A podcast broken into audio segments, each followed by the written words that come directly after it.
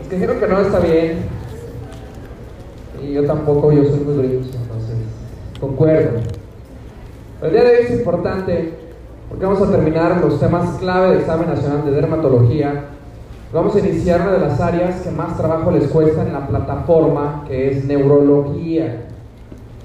Y neurología en ocasiones no es tan sencillo como otras áreas que hemos visto en el curso. Entonces va a ser muy importante, vamos a verlo hoy, la segunda parte de la clase del día de hoy, y el lunes. Entonces para que estén por favor muy muy atentos. ¿Queda claro? Vamos a iniciar con una frase que dice, si no tienes el coraje de luchar por lo que quieres, no tienes derecho a tenerlo. Estoy seguro que todos los que están aquí presentes tienen coraje. Entonces hay que demostrarlo, por favor, con sus dispositivos. Vamos entonces a iniciar con el primer caso clínico. Los que hicieron sus tareas de esta semana pueden sacarlas, no hay problema. Bien. Y los que no, háganlas. ¿Sí? Ya no les voy a volver a comentar, son tareas importantes. Aún les quedan menos de tres meses para hacerlas. ¿Sí? Además de hacerlas, por favor, repásenlas en septiembre. Entonces, vamos a iniciar con los casos clínicos sencillos. Vamos a ir subiendo la dificultad a lo largo de la clase de hoy, pero sé que les va a ir muy bien. Entonces, primer caso clínico, vamos a dar para contestar 45 segundos. Luis.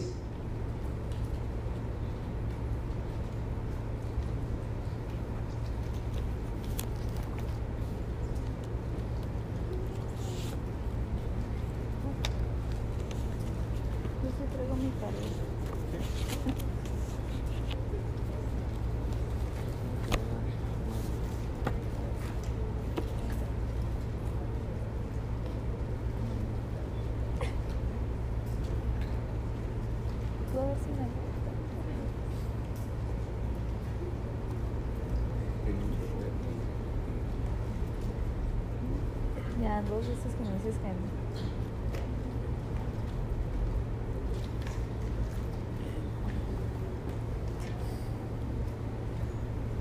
Muy bien, pregunta número 2. Es el tipo de inmunoglobulina involucrado en esta hipersensibilidad. Damos 25 segundos, Luis.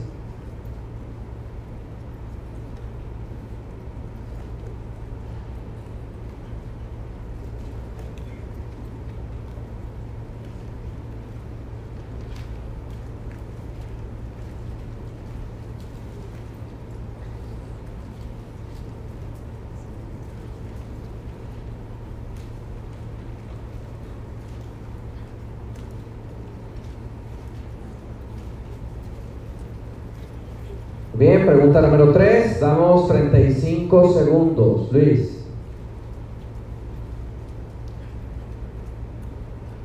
¿Para qué querías andar? Recibir.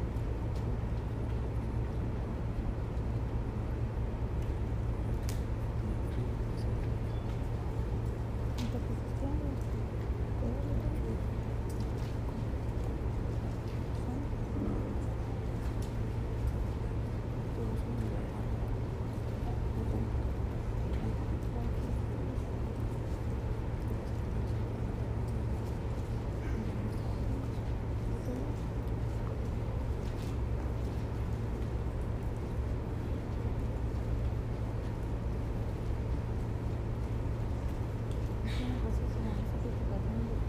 Muy bien. ¿Qué diagnóstico tiene el niño del primer caso clínico? A ver, con lo que vimos la clase pasada, ¿qué tiene? Anafilaxia. Entonces, urticaria, angioedema y anafilaxia son palabras de nacional donde ustedes van a contestar qué tipo de reacción de hipersensibilidad. Uno. Uno, por favor, Luis. Empecemos con un 100, ¿por qué no? Vamos a ver, casi 92%. Muy bien. Ahora, en esta nos compensamos. ¿Qué inmunoglobulina predomina en la reacción de hipersensibilidad tipo 1? Dije, Luis, más de 92. 89. Sí, casi. Lo salaste, Luis, al ponerle 100 ahí. Número 3. ¿Cuál es la célula más importante en la tipo 1? Cebada. célula cebada, también llamada mastocito. Por favor, Luis. Tenemos un 49% de respuestas correctas. 31% puso basófilos, no son los más importantes. Y anótenlo, mastocito o célula cebada. Ahora, como lo mencionamos toda la semana, piensen en tipo 1, rinitis, sinusitis, conjuntivitis, pero que termine en alérgico. Número 2, piensen himenópteros, que ya vimos la clase pasada. Y número 3, algunos fármacos. Por ejemplo, penicilinas, aunque penicilinas tienen diferentes tipos de reacción de hipersensibilidad. Una de ellas es clásicamente tipo 1. ¿Queda claro? Entonces vamos a ver de manera breve cuál es la fisiopatología que pasó en este niño.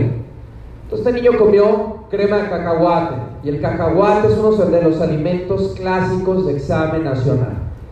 Les van a preguntar anafilaxia ya sea por picadura o mordedura de himenópteros. Y número dos, les van a preguntar con cacahuates. Así que iniciamos con unos cacahuates y esta persona que se va a sensibilizar y va a presentar anafilaxia. Entonces le damos los cacahuates y él, sin saber que va a fallecer en unos momentos, se los come. Son deliciosos cacahuates. Entonces, comemos cacahuates y lo primero que tiene que pasar es que los antígenos superen o pasen al sistema inmune innato. En el caso de intestino debemos pensar principalmente placas de Peyer los nódulos linfáticos intestinales. Ahora, el antígeno del cacahuate puede quedarse atrapado en algunas células de los nódulos o placas de Peyer y algunos dentro del mismo enterocito. Llega un macrófago que clásicamente es el prototipo de las células presentadoras de antígeno y se comen los antígenos del cacahuate.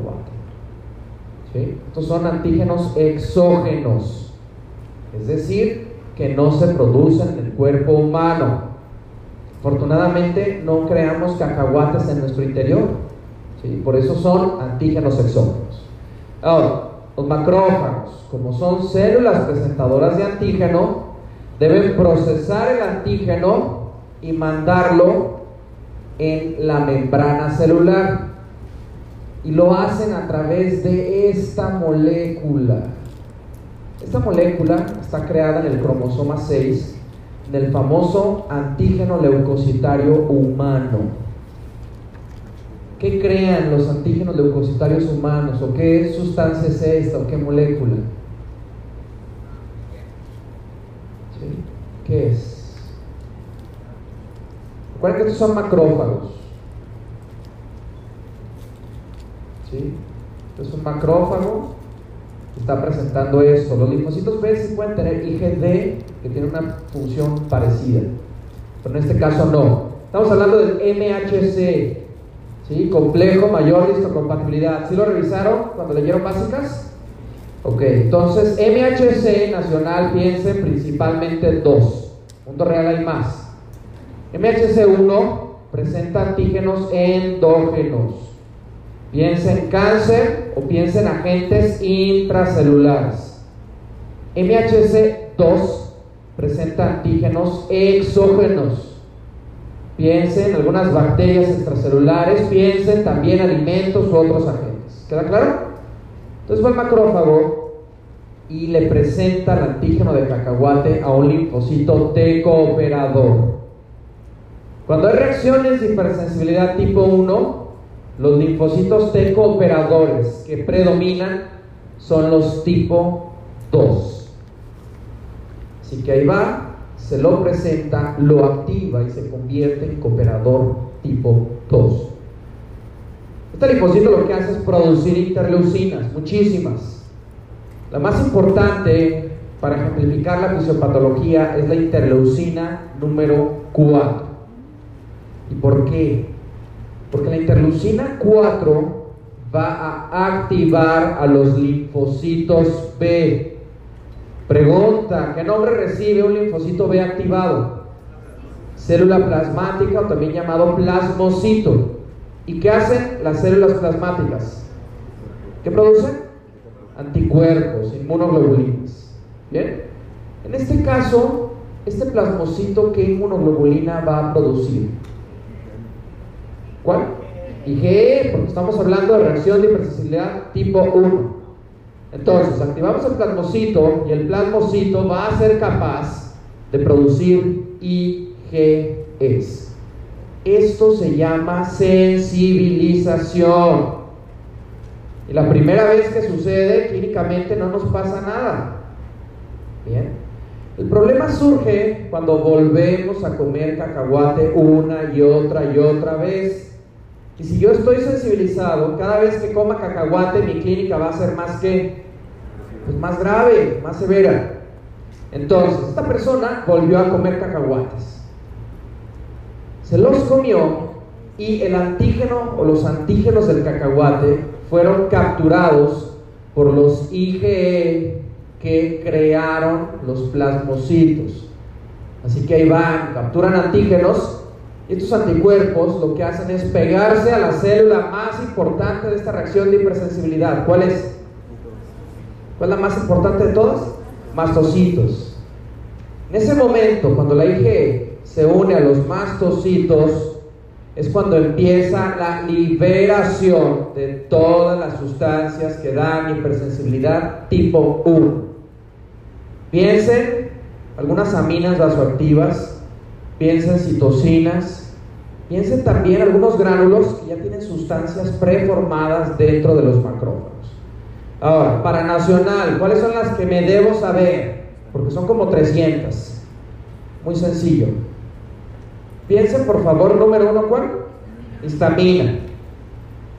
Número dos, piensen prostaglandina D2 y piensen dos leucotrienos. Esos cuatro son de cajón. Leucotrieno D4 y leucotrieno E4. Esas cuatro sustancias debo saberlas. Doctor, no, me quiero aprender una, histamina. Bien. Todas estas sustancias lo que hacen es vasodilatación. Si yo tengo vasodilatación en todo mi cuerpo, ¿de qué color voy a estar? rojo. Si ocurre vasodilatación en la piel, ¿qué lesiones voy a tener? A ver, es una reacción tipo 1. ¿Qué lesiones voy a tener? Abones. Si son muchísimos abones, urticaria. Bien. Ahora, ¿qué pasa si mis arterias se vasodilatan? ¿Qué pasa con mi presión arterial? Baja. ¿Sí? Voy a estar chocado. Pulmones, piensen por favor, broncoconstricción. Es un dato clave. Y uno último es edema. Cuando hay vasodilatación, hay extravasación de líquidos y eso genera edema. El que nos preocupa es el de tejido celular subcutáneo. Entonces piensen por favor vasodilatación que da color rojo, edema, hipotensión. Piensen también broncoconstricción que va a dar alteraciones respiratorias. ¿Queda claro? Así que tenemos tres palabras clave para examen nacional. Urticaria, que es un conjunto de abones, como ya dijimos. Número dos, angioedema. Y número tres, anafilaxia. Y es por orden de severidad. ¿Creen que el manejo sea igual de una urticaria a una anafilaxia? No, imposible. Bien, imposible. Entonces vean, urticarias son abones, angioedema es únicamente edema. Puede ser angioedema en cualquier parte del cuerpo. Pero ¿dónde nos preocuparía un angioedema en una persona? Vía aérea, ¿sí? cuello, cara. La razón es porque puede obstruirla y matar al paciente. Pero si es un angiodema en la mano, claro que va a ser molesto para el paciente, pero no se va a morir. Número 3, ya habíamos dicho que anafilaxia es colapso cardiovascular, respiratorio o qué? Neurológico. ¿Queda claro? Ahora, ¿qué pasa si les preguntan en inglés? Angiodema se escribe técnicamente igual, anafilaxia se escribe técnicamente igual, Las diferencias con algunas H's y unas Y's. Pero el problema serían abones. ¿Cómo se dicen abones en inglés? Urticaria también se dice urticaria. Pero a ver, ¿cómo les pondrían abones en inglés?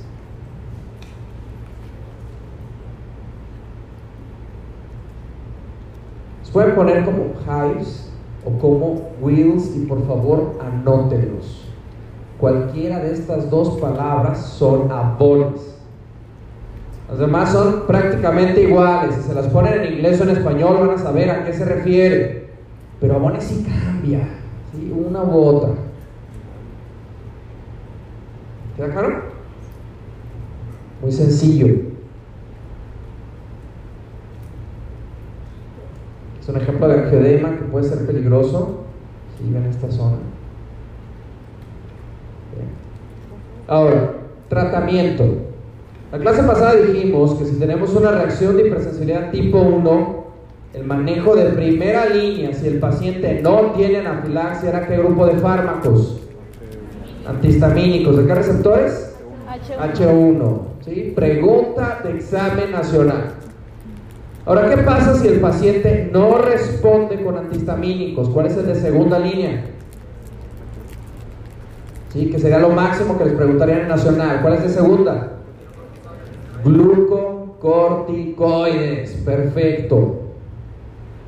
Ahora, recuerden la guía mexicana, si no respondemos a antihistamínicos de los receptores 1 ni a esteroides, de tercera línea debemos dar antagonistas H2, acorde a la guía.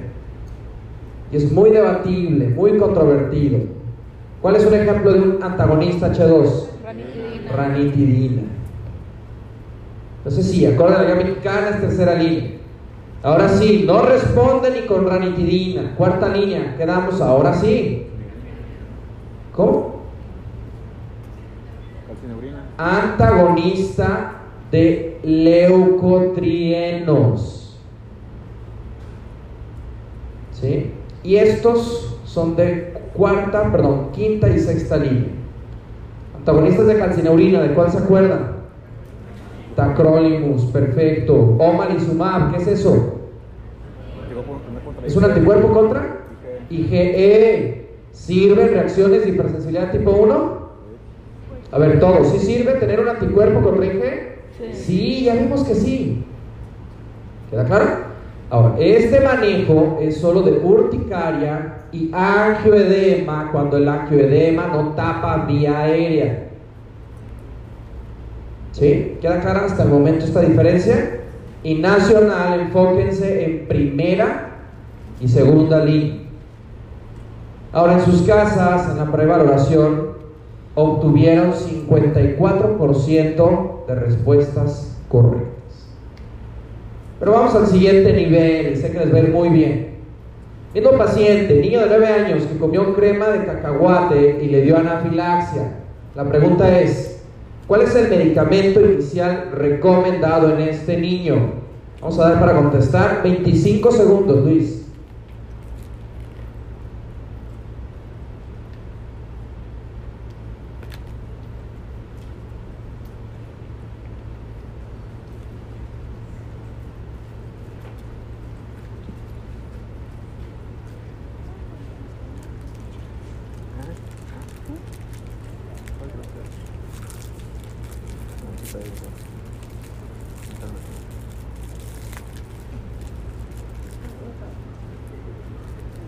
Muy bien, ¿qué diagnóstico tiene el niño? ¿Qué habíamos dicho? Anafilaxia. ¿Cuál es el medicamento de primera línea en anafilaxia? Epinefrina. Epinefrina, por favor, Luis, 100%. Tenemos un 72% de respuestas correctas. ¿Sí? Cuidado, 16% puso difenidramina. Pues ahí está el pobre niño, 9 años, diciendo,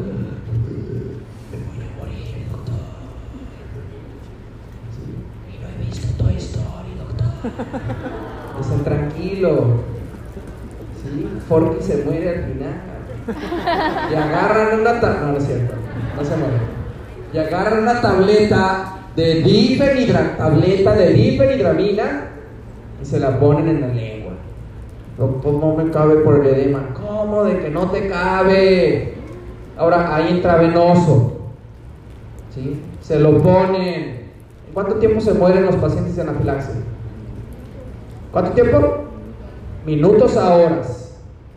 ¿Sí? Anafilaxia es un cuadro mortal y muy rápido. Entonces, anafilaxia y angioedema que tape vías aéreas, el manejo de primera línea médico es epinefrina. ¿Por qué? ¿Qué hace la epinefrina? ¿Cuál es su mecanismo de acción? Mecanismo de acción, receptores, ¿qué hace? Es un alfa agonista, alfa 1 y 2, ¿y qué más? A ver, es alfa 1, alfa 2 agonista, ¿qué más? Receptores, estamos hablando de receptores, ¿qué otra cosa hace? Pero es agonista de qué? Pues ahorita no efectos, ¿qué mecanismo de acción? Es una catecolamina, sí, de hecho es como el prototipo de catecolaminas que tiene casi todos los efectos. Entonces es un agonista alfa 1 y alfa 2 y también es un agonista de qué receptores? Beta. Beta 1 y beta 2. ¿Sí? Lo leyeron en básicas. Ahora, si yo hago un agonismo alfa 1, ¿qué pasa en el cuerpo?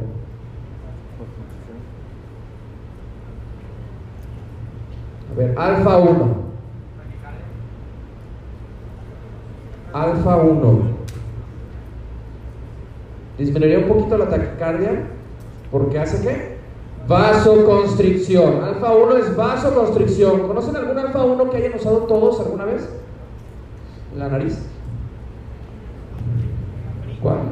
Oximetazolina, perfecto. Escuché por ahí una droga ilegal.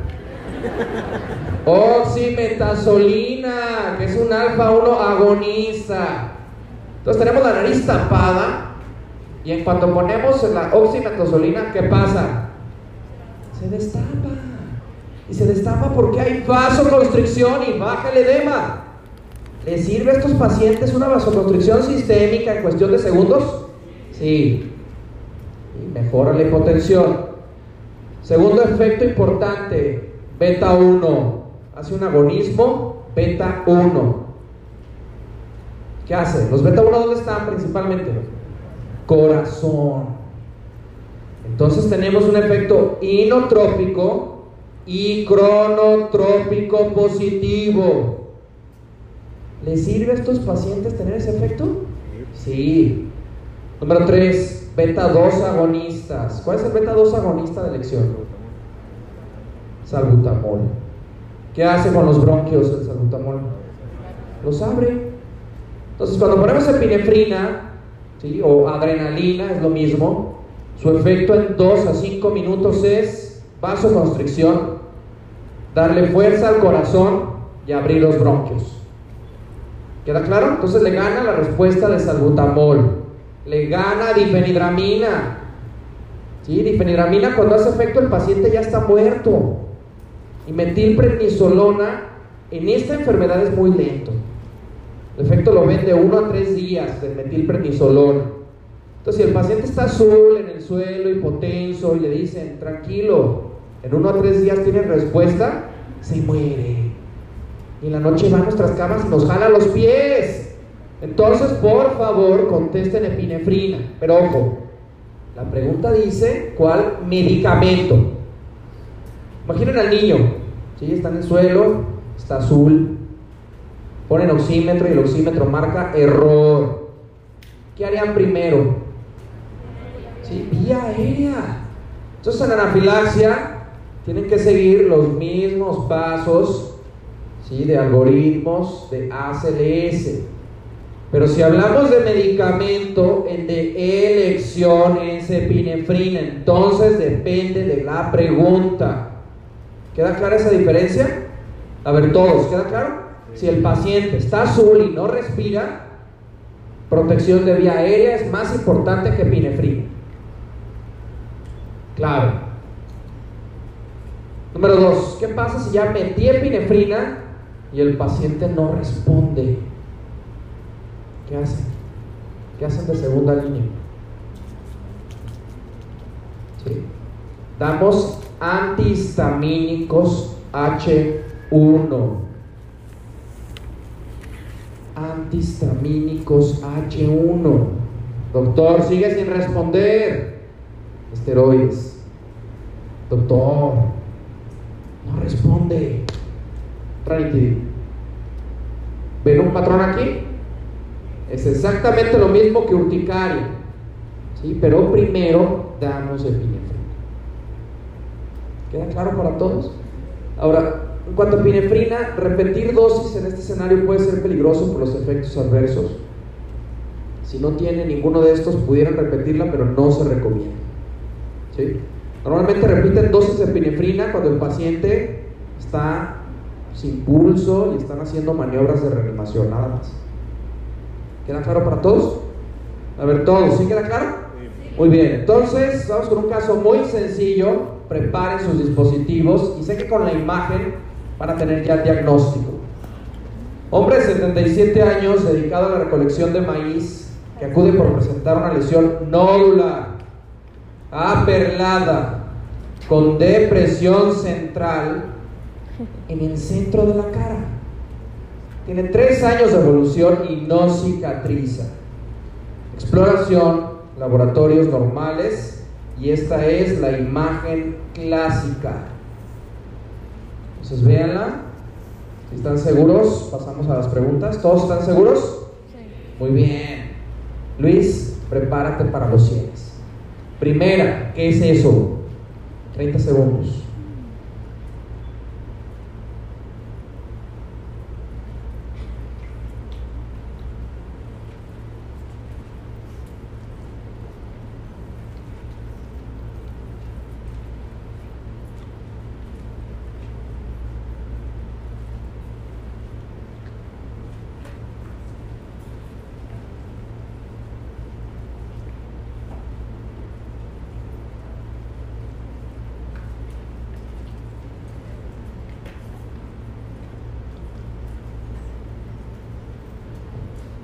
Pregunta 2, 30 segundos, Luis.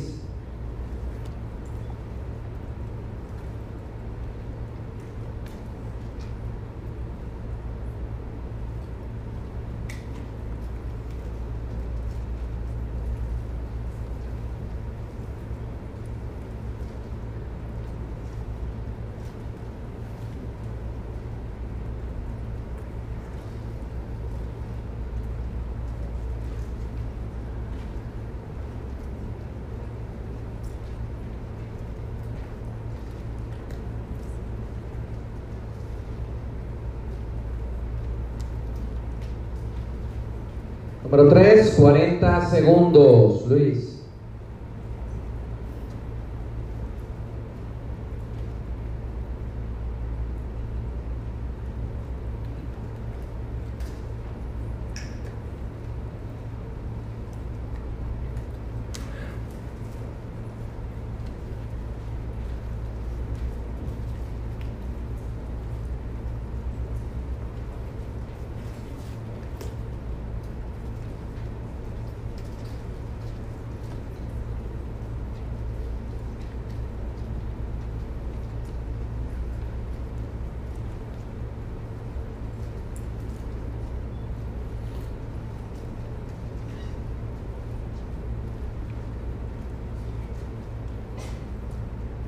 Salud. Muy bien, un caso muy sencillo. Acorde a la descripción y lo que tenemos aquí, que es un nódulo brillante, que probablemente si lo vieran en su computadora verían algunas telangiectasias y un centro deprimido, ulcerado, ¿qué diagnóstico piensan todos? Vaso celular. Luis, por favor, dame un 100. 83% de respuestas correctas. 4% pone queratosis actínica. ¿Qué dijimos que es una queratosis actínica? Es una lesión premaligna. Habíamos dicho que era una placa que normalmente es eritematosa y se siente como que lija, rasposa. ¿Sí? Esto no parece una placa, es un nódulo. Ahora, la clase pasada vimos un cáncer que también da nódulos, pero ¿de qué color? Negros o vascularizados. Perfecto. Nacional. Los melanomas son negros o vascularizados. Mundo real no. Pero en Nacional sí, 3% los puso. Ahora, cáncer espinocelular, claro que puede generar dudas. Vamos a estar viendo algunas pistas el día de hoy. Primero, el espino celular puede ser una placa o un nódulo también, pero es eritematoso y sangra. Eso es muy característico, sangra. Ahora, algunos también tienen costra, igual que un vaso celular, pero ahí deben observar la evolución de la lesión. ¿Cuál crece más rápido, vaso celular o espino celular? Espino celular. A ver, hay dudas. Más rápido, espino celular, es decir, uno a seis meses ya tienen el cáncer desarrollado. ¿Vasocelular es de crecimiento rápido? No. ¿Sí? Crece en promedio medio centímetro por año. Entonces, nacionales van a poner que el paciente tiene uno, dos, tres, cuatro, cinco años con la lesión. Un espinocelular nacional no les van a poner eso. ¿Queda claro? Aún así es un excelente porcentaje. Número dos. ¿Qué dijimos o qué habíamos dicho de las neoplasias cutáneas? ¿Cómo hacen el diagnóstico? Con biopsia. ¿Qué tipo de biopsia? Escisional. Por favor, Luis. Tenemos un 80%. 16% dice incisional. Ahora, técnicamente no les dicen en qué sitio de la cara está. Parte central de la cara puede ser cualquier lado, puede ser la frente. Bien, hay que hacer las incisionales. No, doctor, yo solo quiero quitar un pedacito. Yo creo que este, este es el mejor de todos. No, no es nacional. ¿Sí queda claro? Y ahora, más importante, si les ponen en nacional biopsia o solo ver la lesión, ¿Cuál de los dos creen que sea de elección? Biopsia. No, es que conozco un derma buenísimo. Él ve la lesión e identifica las células basaloides. Sin lupa, doctor. No. Sí, no. Por favor, en Nacional, estudios de elección, piensen biopsias, más en cáncer. Prácticamente todos los cánceres deben hacer biopsias. ¿Bien? Todo, ¿sí queda claro? Ahora, la pregunta difícil. Número 3 dice, se clasificó como una lesión de alto riesgo. Y esta es de nacional. Así que para ENAR deben saber la clasificación de riesgos. Eso es clave, lo vamos a ver más adelante. Y si es de riesgo, se refiere a riesgo de invasión o recurrencia. ¿Bien? Si es de alto riesgo, preferirían hacer algo quirúrgico, ¿sí? Algo invasivo o cremitas. A ver, reales dicen, ah, es que mi cáncer es invasivo, ¿qué me va a dar, doctor? Cremas. ¿Qué seleccionan de las dos cosas? ¿Sí? Pues quirúrgico. Ahora, examen nacional, manejo de vasos celulares muy sencillo, porque la mejor respuesta, sin importar el riesgo, es cirugía. Siempre cirugía. Entonces, tengo dos opciones. Una es cirugía de Moss, que la preguntan casi cada año o cada dos años, y otra es quemar la evidencia. ¿Sí? Ah, doctor, ¿cómo me fue mi cáncer? ¿Cuál cáncer? El que tenía. Yo no vi nada. ¿Sí? Eso es quemarlo. ¿Qué ventajas tengo con cirugía de Moss sobre electrocauterio? Que me doy cuenta hasta dónde llegó y qué más.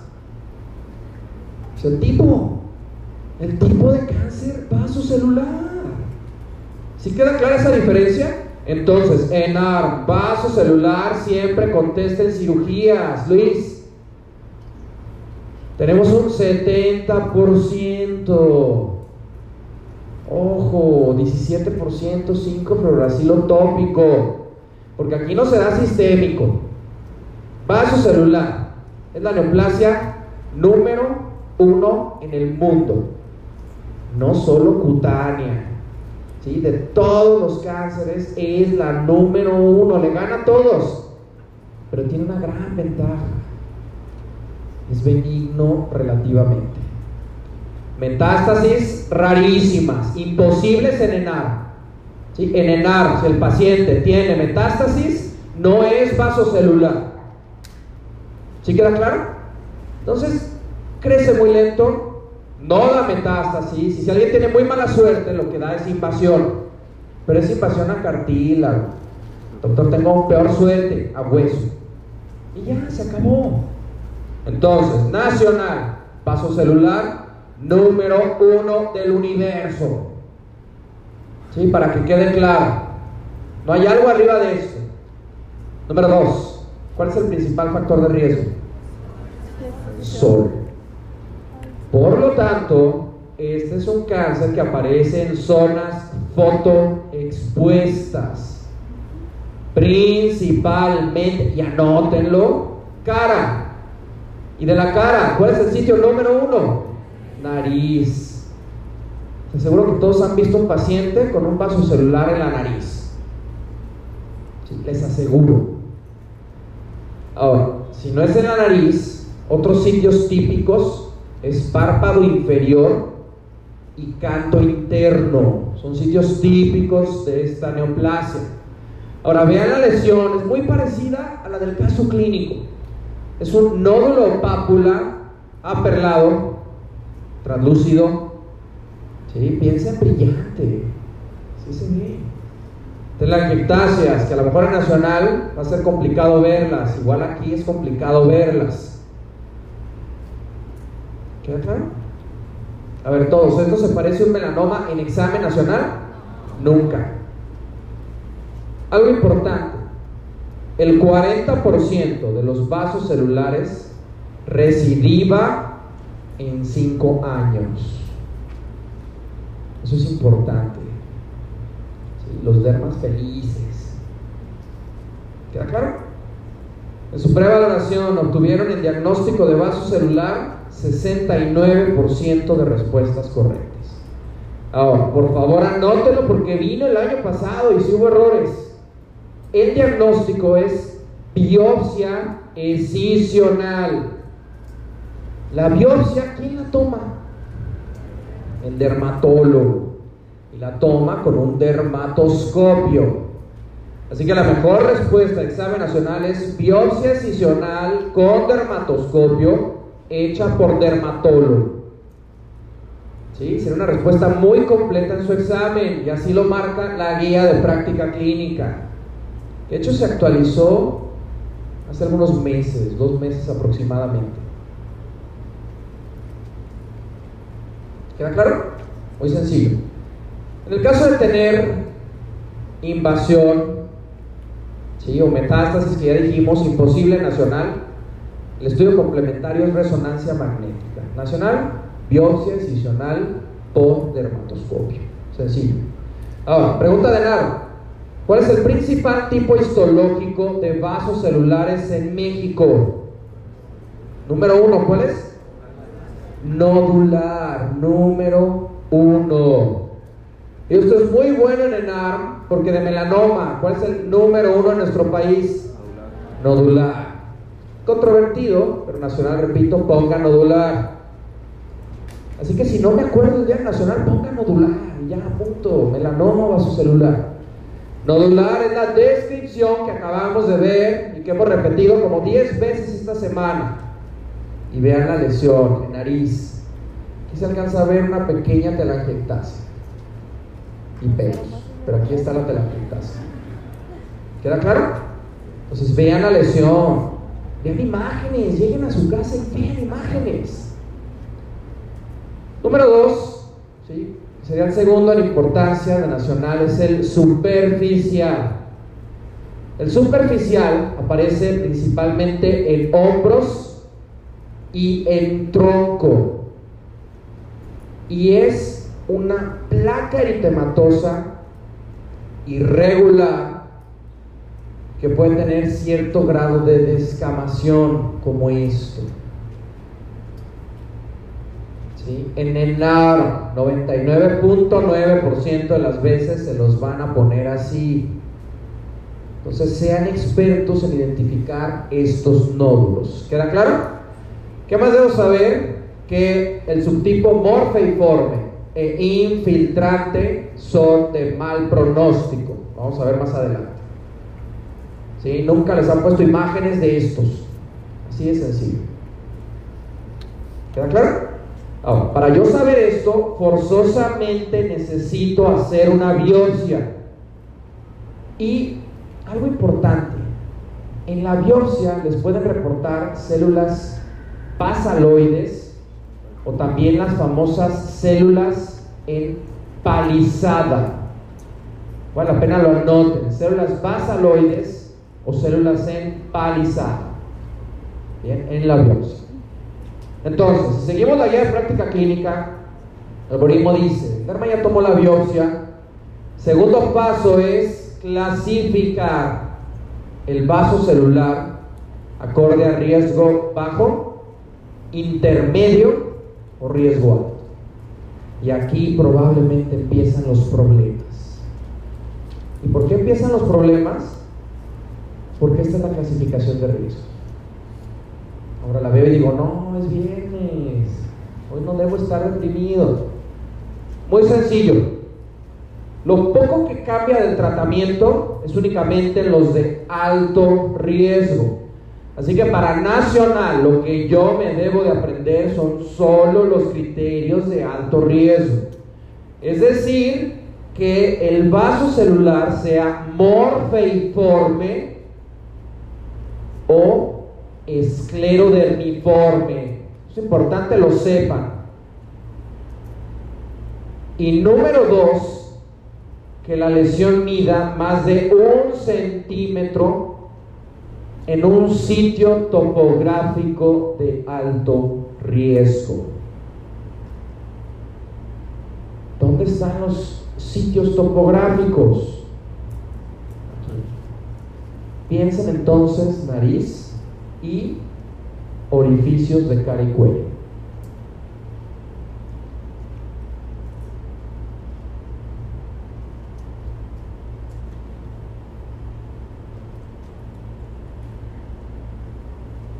¿Queda claro? Es lo único que me debo aprender. Doctor, me quiero aprender los tres. Excelente. Nacional, solo necesitas esto. ¿Queda claro hasta el momento?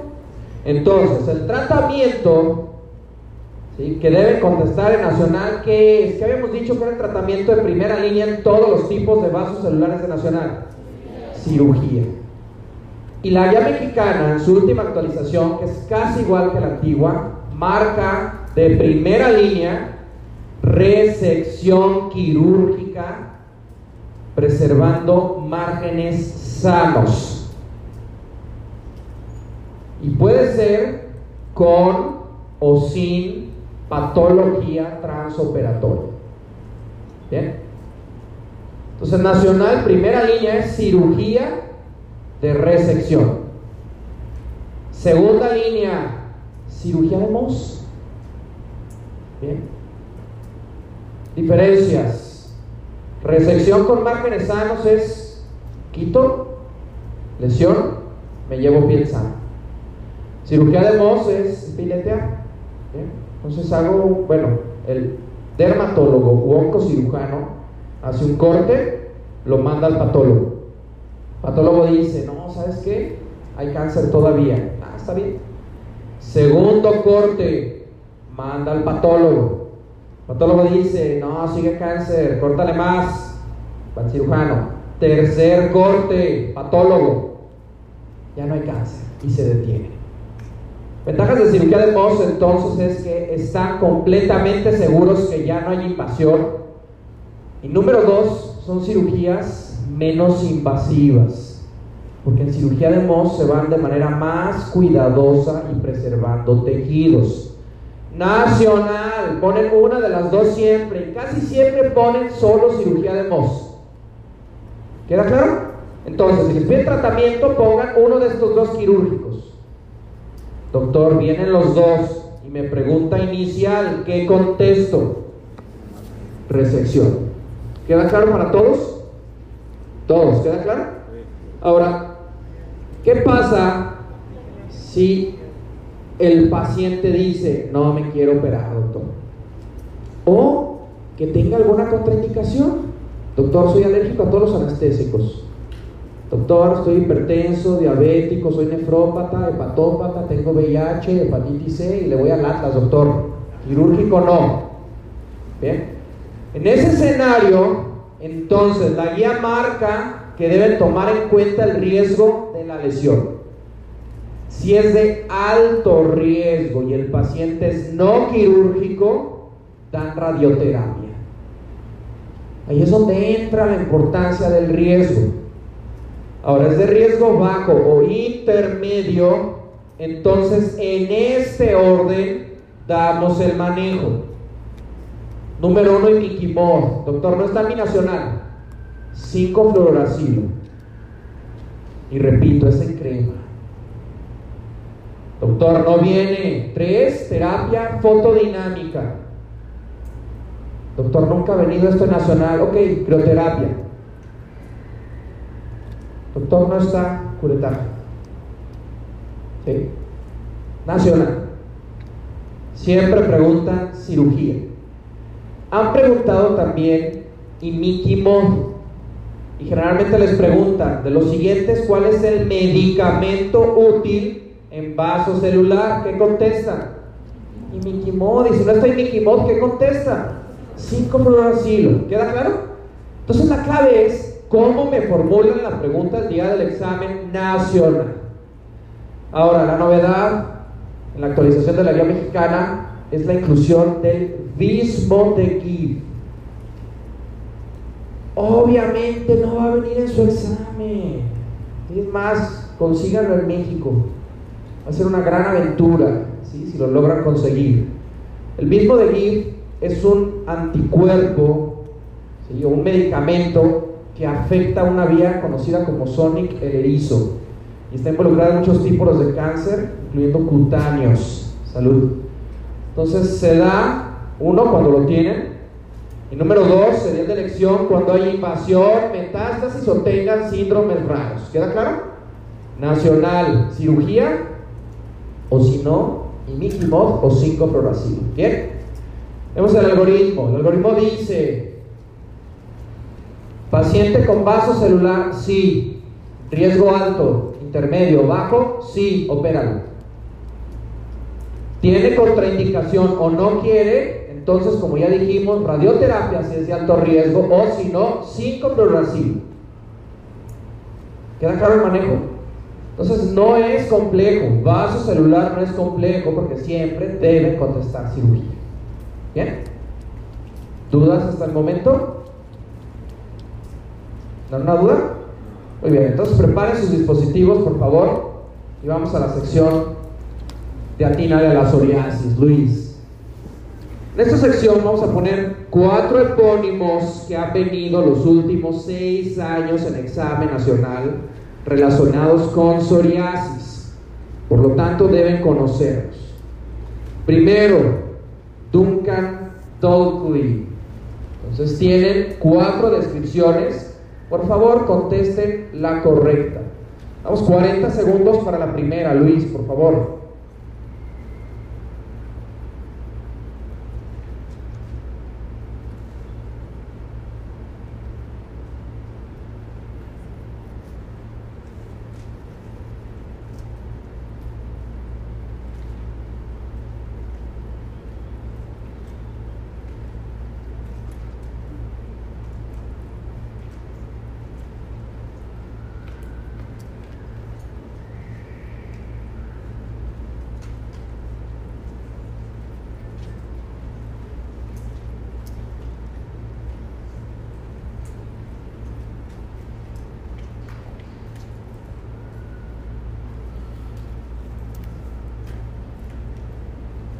Segundo epónimo, Halo de Voronov. 30 segundos, Luis, por favor.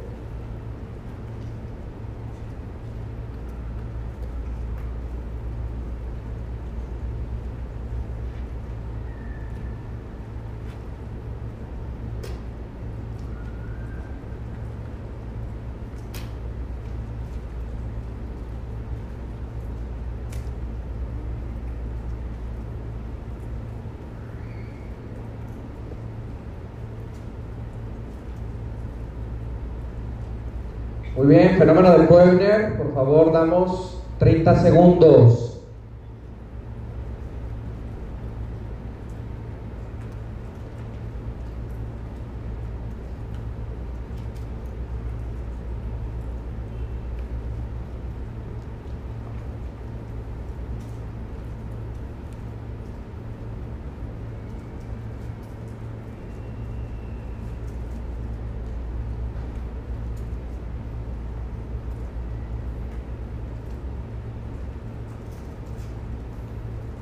Signo de Auschwitz, 30 segundos, Luis.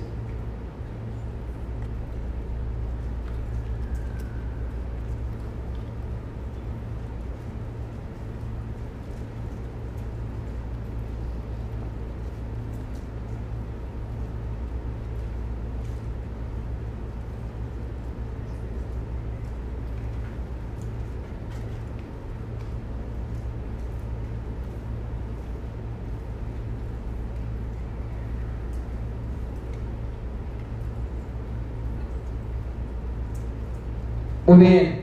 ¿Qué número describen las membranas de Duncan Dolkley? 4.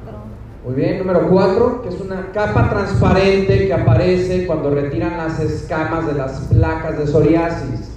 Luis, por favor. Vamos a ver, y tenemos un 36%. Anótenlo. Bien, anótenlo. Cualquier pregunta que saque menos de 50, anótenlo díganselo a quien más confianza le tenga, por favor. Número 2, halo de. 1. ¿Cuál es? Número 1, es un halo hipocrómico que surge normalmente en las lesiones que están en regresión. Vamos a ver, Luis, por favor. Excelente, 84%. Muy bien. Famosísimo fenómeno de Koebner. ¿Qué consiste? Número dos es golpeo al paciente. Bueno, el paciente se golpea solo y le aparece una lesión igual a la de la enfermedad. Entonces, en el caso de psoriasis le aparecen placas eritematosas. Vamos a ver si es cierto, Luis. 44%, este sí anótelo por favor. De hecho, el 20% de los pacientes con psoriasis tienen fenómeno de Koebner. Sí, es un fenómeno importante, no es exclusivo de psoriasis. Vitíligo, líquen plano, otros lo pueden tener, pero en psoriasis es muy característico. Ahora, el signo más famoso de esta enfermedad, signo de Auschwitz, ¿en qué consiste? Número 3, es decir, raspan y además de descamación ven puntos rojos que son petequias. Por favor, Luis. Tenemos un 67%. Entonces, por favor, todos anótenlos. ¿Queda claro? Muy bien, anótenlos. Ahora, vamos a pasar al caso clínico más sencillo en la historia del curso. Hombre de 32 años que tiene lesiones en los codos. Tiene 3 años con las mismas. Aumentan en primavera refiere que al golpearse aparecen en otros sitios. Al raspar observa petequias y ahí está la imagen. ¿Sí? ¿Listos para el 100? Ok. ¿Cuál es el diagnóstico? 15 segundos, Luis.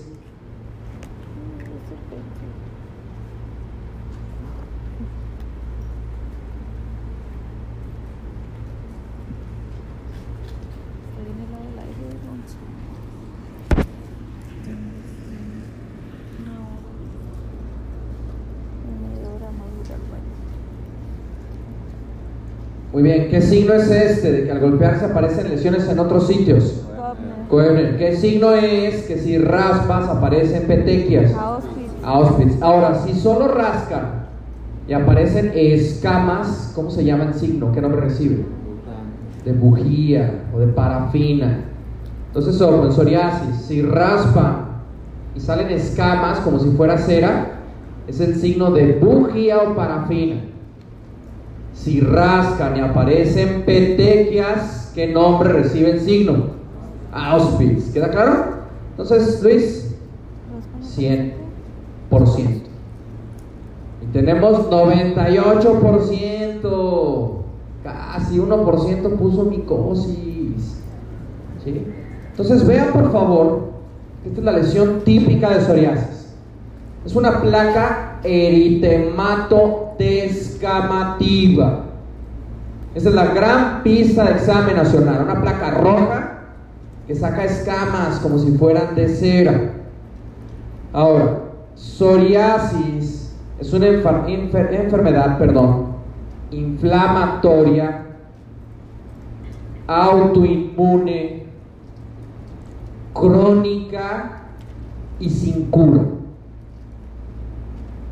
Las principales manifestaciones clínicas son cutáneas, pero esta es una enfermedad sistémica. Entonces puede afectar prácticamente cualquier parte del cuerpo. Hay muchos factores asociados a psoriasis. Por ejemplo, genes. El famoso gen PSOR1.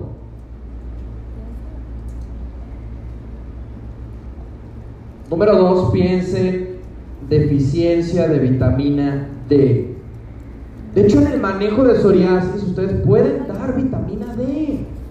Vamos a ver en qué manera o qué presentación del fármaco podemos hacer. Número 3, piensen factores de síndrome metabólico. Por ejemplo, hipertensión, diabetes, obesidad se asocia a psoriasis. Doctor, ¿por qué hay tantos mexicanos con psoriasis? Hipertensión, diabetes, obesidad. Ahora, le agregamos tabaquismo. Le agregamos consumo de etanol. Con esas palabras que mencioné, cubrimos casi al 100% de los mexicanos. ¿Sí? Ahora, clásico de NAR. También hay medicamentos que pueden dar lesiones psoriasiformes o incluso desencadenar psoriasis. Más importantes para su examen son beta bloqueadores, litio y antipalúdicos. Eso es clave, sí, clave. Entonces vean las imágenes otra vez, por favor. Son placas rojas con escamas. Y piensen principalmente codos, rodillas y cuero cabelludo, tal como vemos aquí. Vean las escamas, es muy, muy característica esta lesión. ¿Queda claro?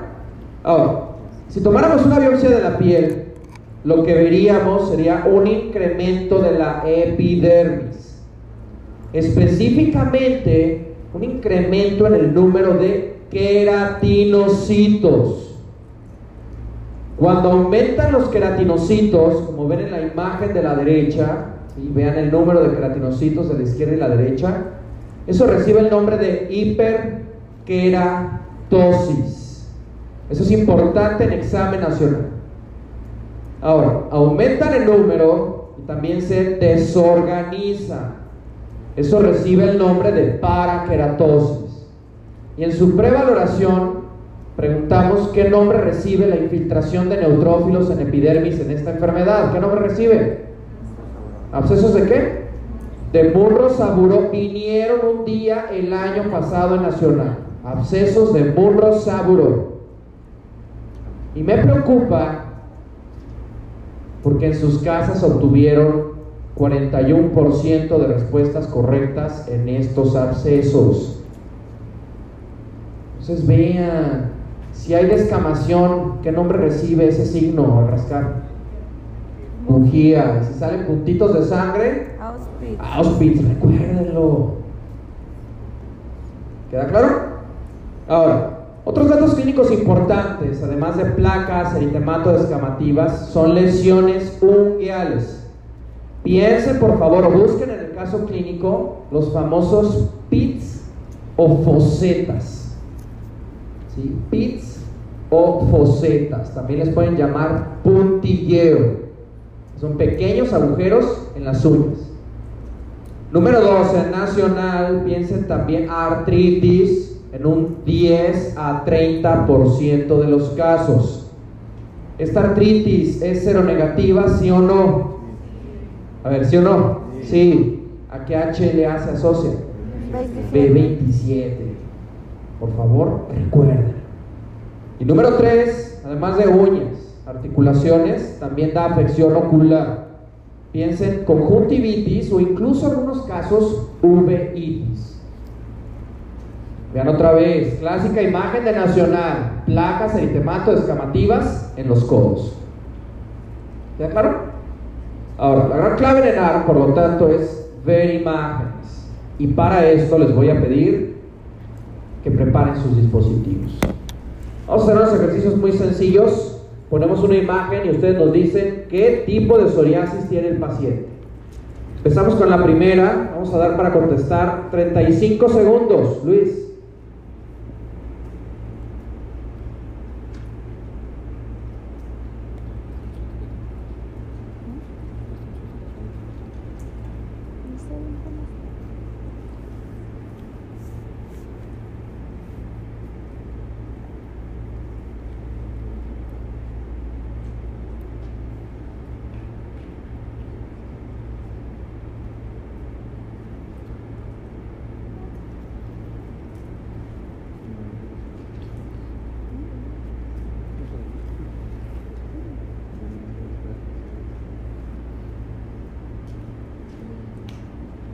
Muy bien, muy sencilla. Esta es la forma número uno de psoriasis. 80% de los casos de psoriasis se presentan de esta manera. ¿Qué nombre recibe? Placas. En placas o también llamada psoriasis vulgar. Luis, más de 80. Casi 79%. No hay problema, nos recuperamos con la imagen número 2. Vamos a dar 30 segundos para contestar, Luis.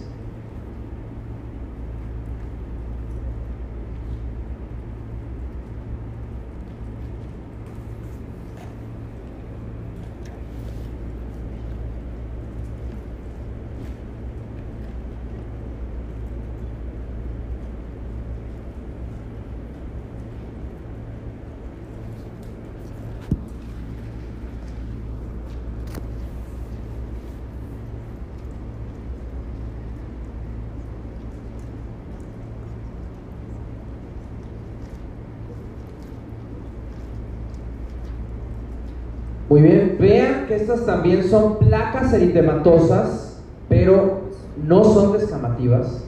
Número dos, ¿en dónde están localizadas? Pliegues. Si están en pliegues, ¿qué tipo de psoriasis tengo? Inversa, por favor, Luis. Más de 80 ahora sí. 44%. ¿Sí? Psoriasis eritrodérmica, piensa en un paciente que está casi todo rojo. Psoriasis eritrodérmica es una forma muy grave de psoriasis que simula a un gran quemado. Inversa, la clave está en zonas intertriginosas, es decir, pliegues que están en contacto entre sí. Nacional, piensen axilas, ingles y región submamaria. ¿Cuál sería un diferencial infeccioso de psoriasis inversa? ¿Cuál, doctor? Cándida. Cándida ama la humedad. ¿Cómo distinguirían una psoriasis inversa de una cándida aparte de biopsia y cultivos? Lesiones satélite, perfecto, que tiene cándida, muy bien. ¿Algo más? ¿Cómo? ¿Cómo, perdón? Los signos, muy bien. Signo de Auschwitz, por ejemplo. Normalmente psoriasis inversa es un poco más húmeda y cuando raspan, primero le duele mucho al paciente y dos, más que petequias es sangrado importante. Puede ser. Número tres, nacionales pueden poner que él o la paciente ya había sido tratada con antifúngicos y no respondió. Ahora, ¿qué antecedente predispone muchísimo a cándida? Diabetes. Es cierto, también predispone a psoriasis, pero tienen un paciente con diabetes y esas lesiones en nacional lo más probable es que sea cándida, únicamente por incidencia. ¿Queda claro? Muy bien, vamos a ver la revancha, Luis. Vamos a dar 30 segundos. Vean bien.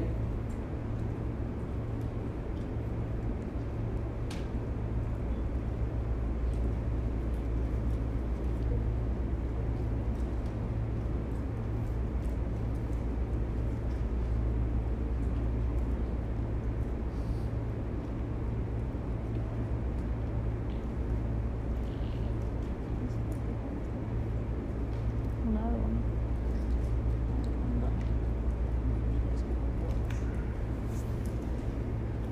De verdad,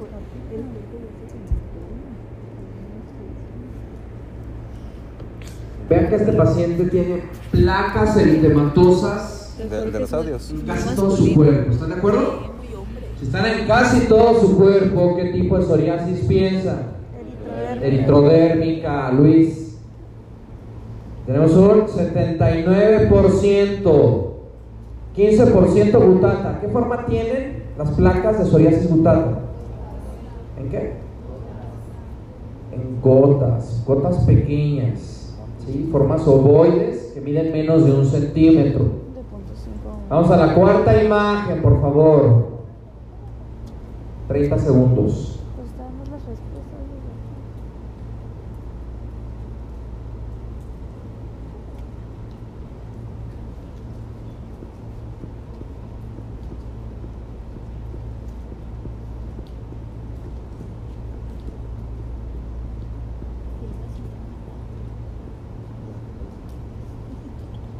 Llegamos. Hace más de decir algo.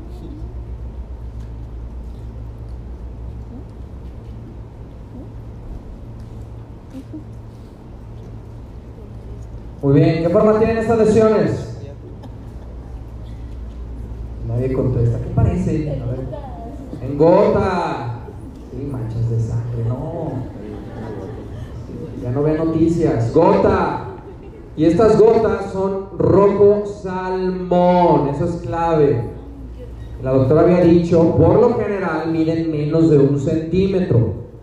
Ahora, psoriasis gutata se asocia a una bacteria. ¿Cuál? ¿Streptococcus qué? Piógenes. Entonces, los pacientes que hacen faringoamigdalitis a las dos o tres semanas pudieran tener psoriasis gutata. Eso es importante. ¿Qué gram tiene Streptococcus piógenes? ¿Gram qué? Positivo, muy bien. Ahora, vamos a ver los porcentajes, por favor, Luis. Por un 100. 67%. 1% puso eritroderm, ya la habíamos visto. Y 32% dice que estos son pústulas. A ver, ¿cómo se ven las pústulas en mundo real y examen nacional? Con pus. ¿Qué tienen adentro las pústulas? Pus. Pus. Entonces, vean esta imagen y ahora sí me dicen qué tipo de psoriasis tiene. ¿Qué tipo de psoriasis es? Pustular. Psoriasis pustular tiene ¿qué? Pústulas. Sí, si fuera un paciente real, sale pus hacia todos nosotros. ¿Queda claro? Entonces, en mi ENAR es imposible que yo conteste erróneamente. Casi tumbo la pantalla, Luis. Qué bueno que no se cayó. Psoriasis pustular o equivocarme con psoriasis gutata. Son diferentes. No, doctor, me equivoqué con mis novios, mis novias. No, vean, son totalmente diferentes. No se deben equivocar. ¿Queda claro? Ahora, ya vimos que el diagnóstico es extremadamente sencillo en psoriasis. ¿Dónde pueden tener problemas en tratamiento? Entonces, primera pregunta, ¿cuál es el manejo de lesión en el paciente? ¿Sí se acuerdan del paciente? Es el que se golpeaba. Sí. Es viernes, hoy no hay problema. Aquí está. Vean otra vez el paciente, por favor.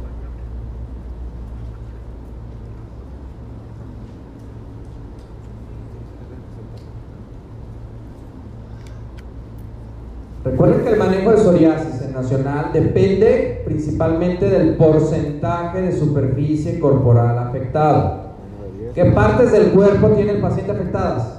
Codos. Codos. ¿Qué porcentaje es aproximadamente?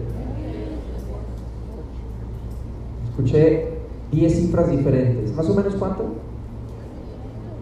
Ojo, se puede aprender la regla de los 9 sin problema en adultos y en niños. Les puede servir en quemados.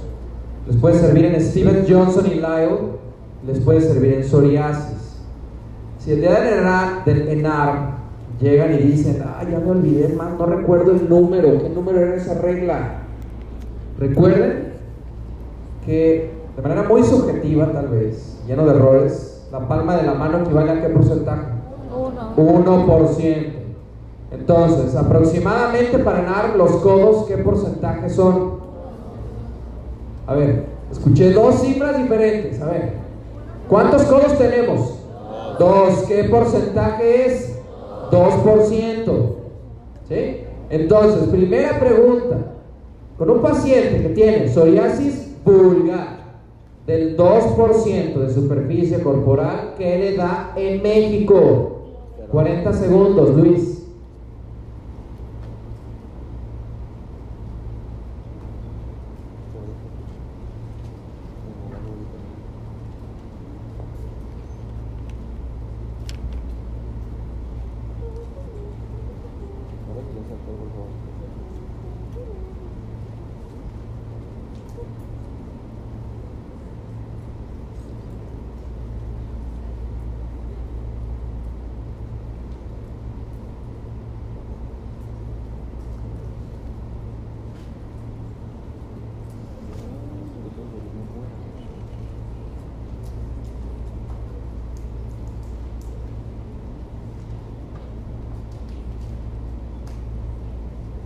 Número 2. El paciente presenta un aumento de las lesiones a un 15% de superficie corporal. ¿Qué manejo está indicado en nuestro país? 35 segundos, Luis.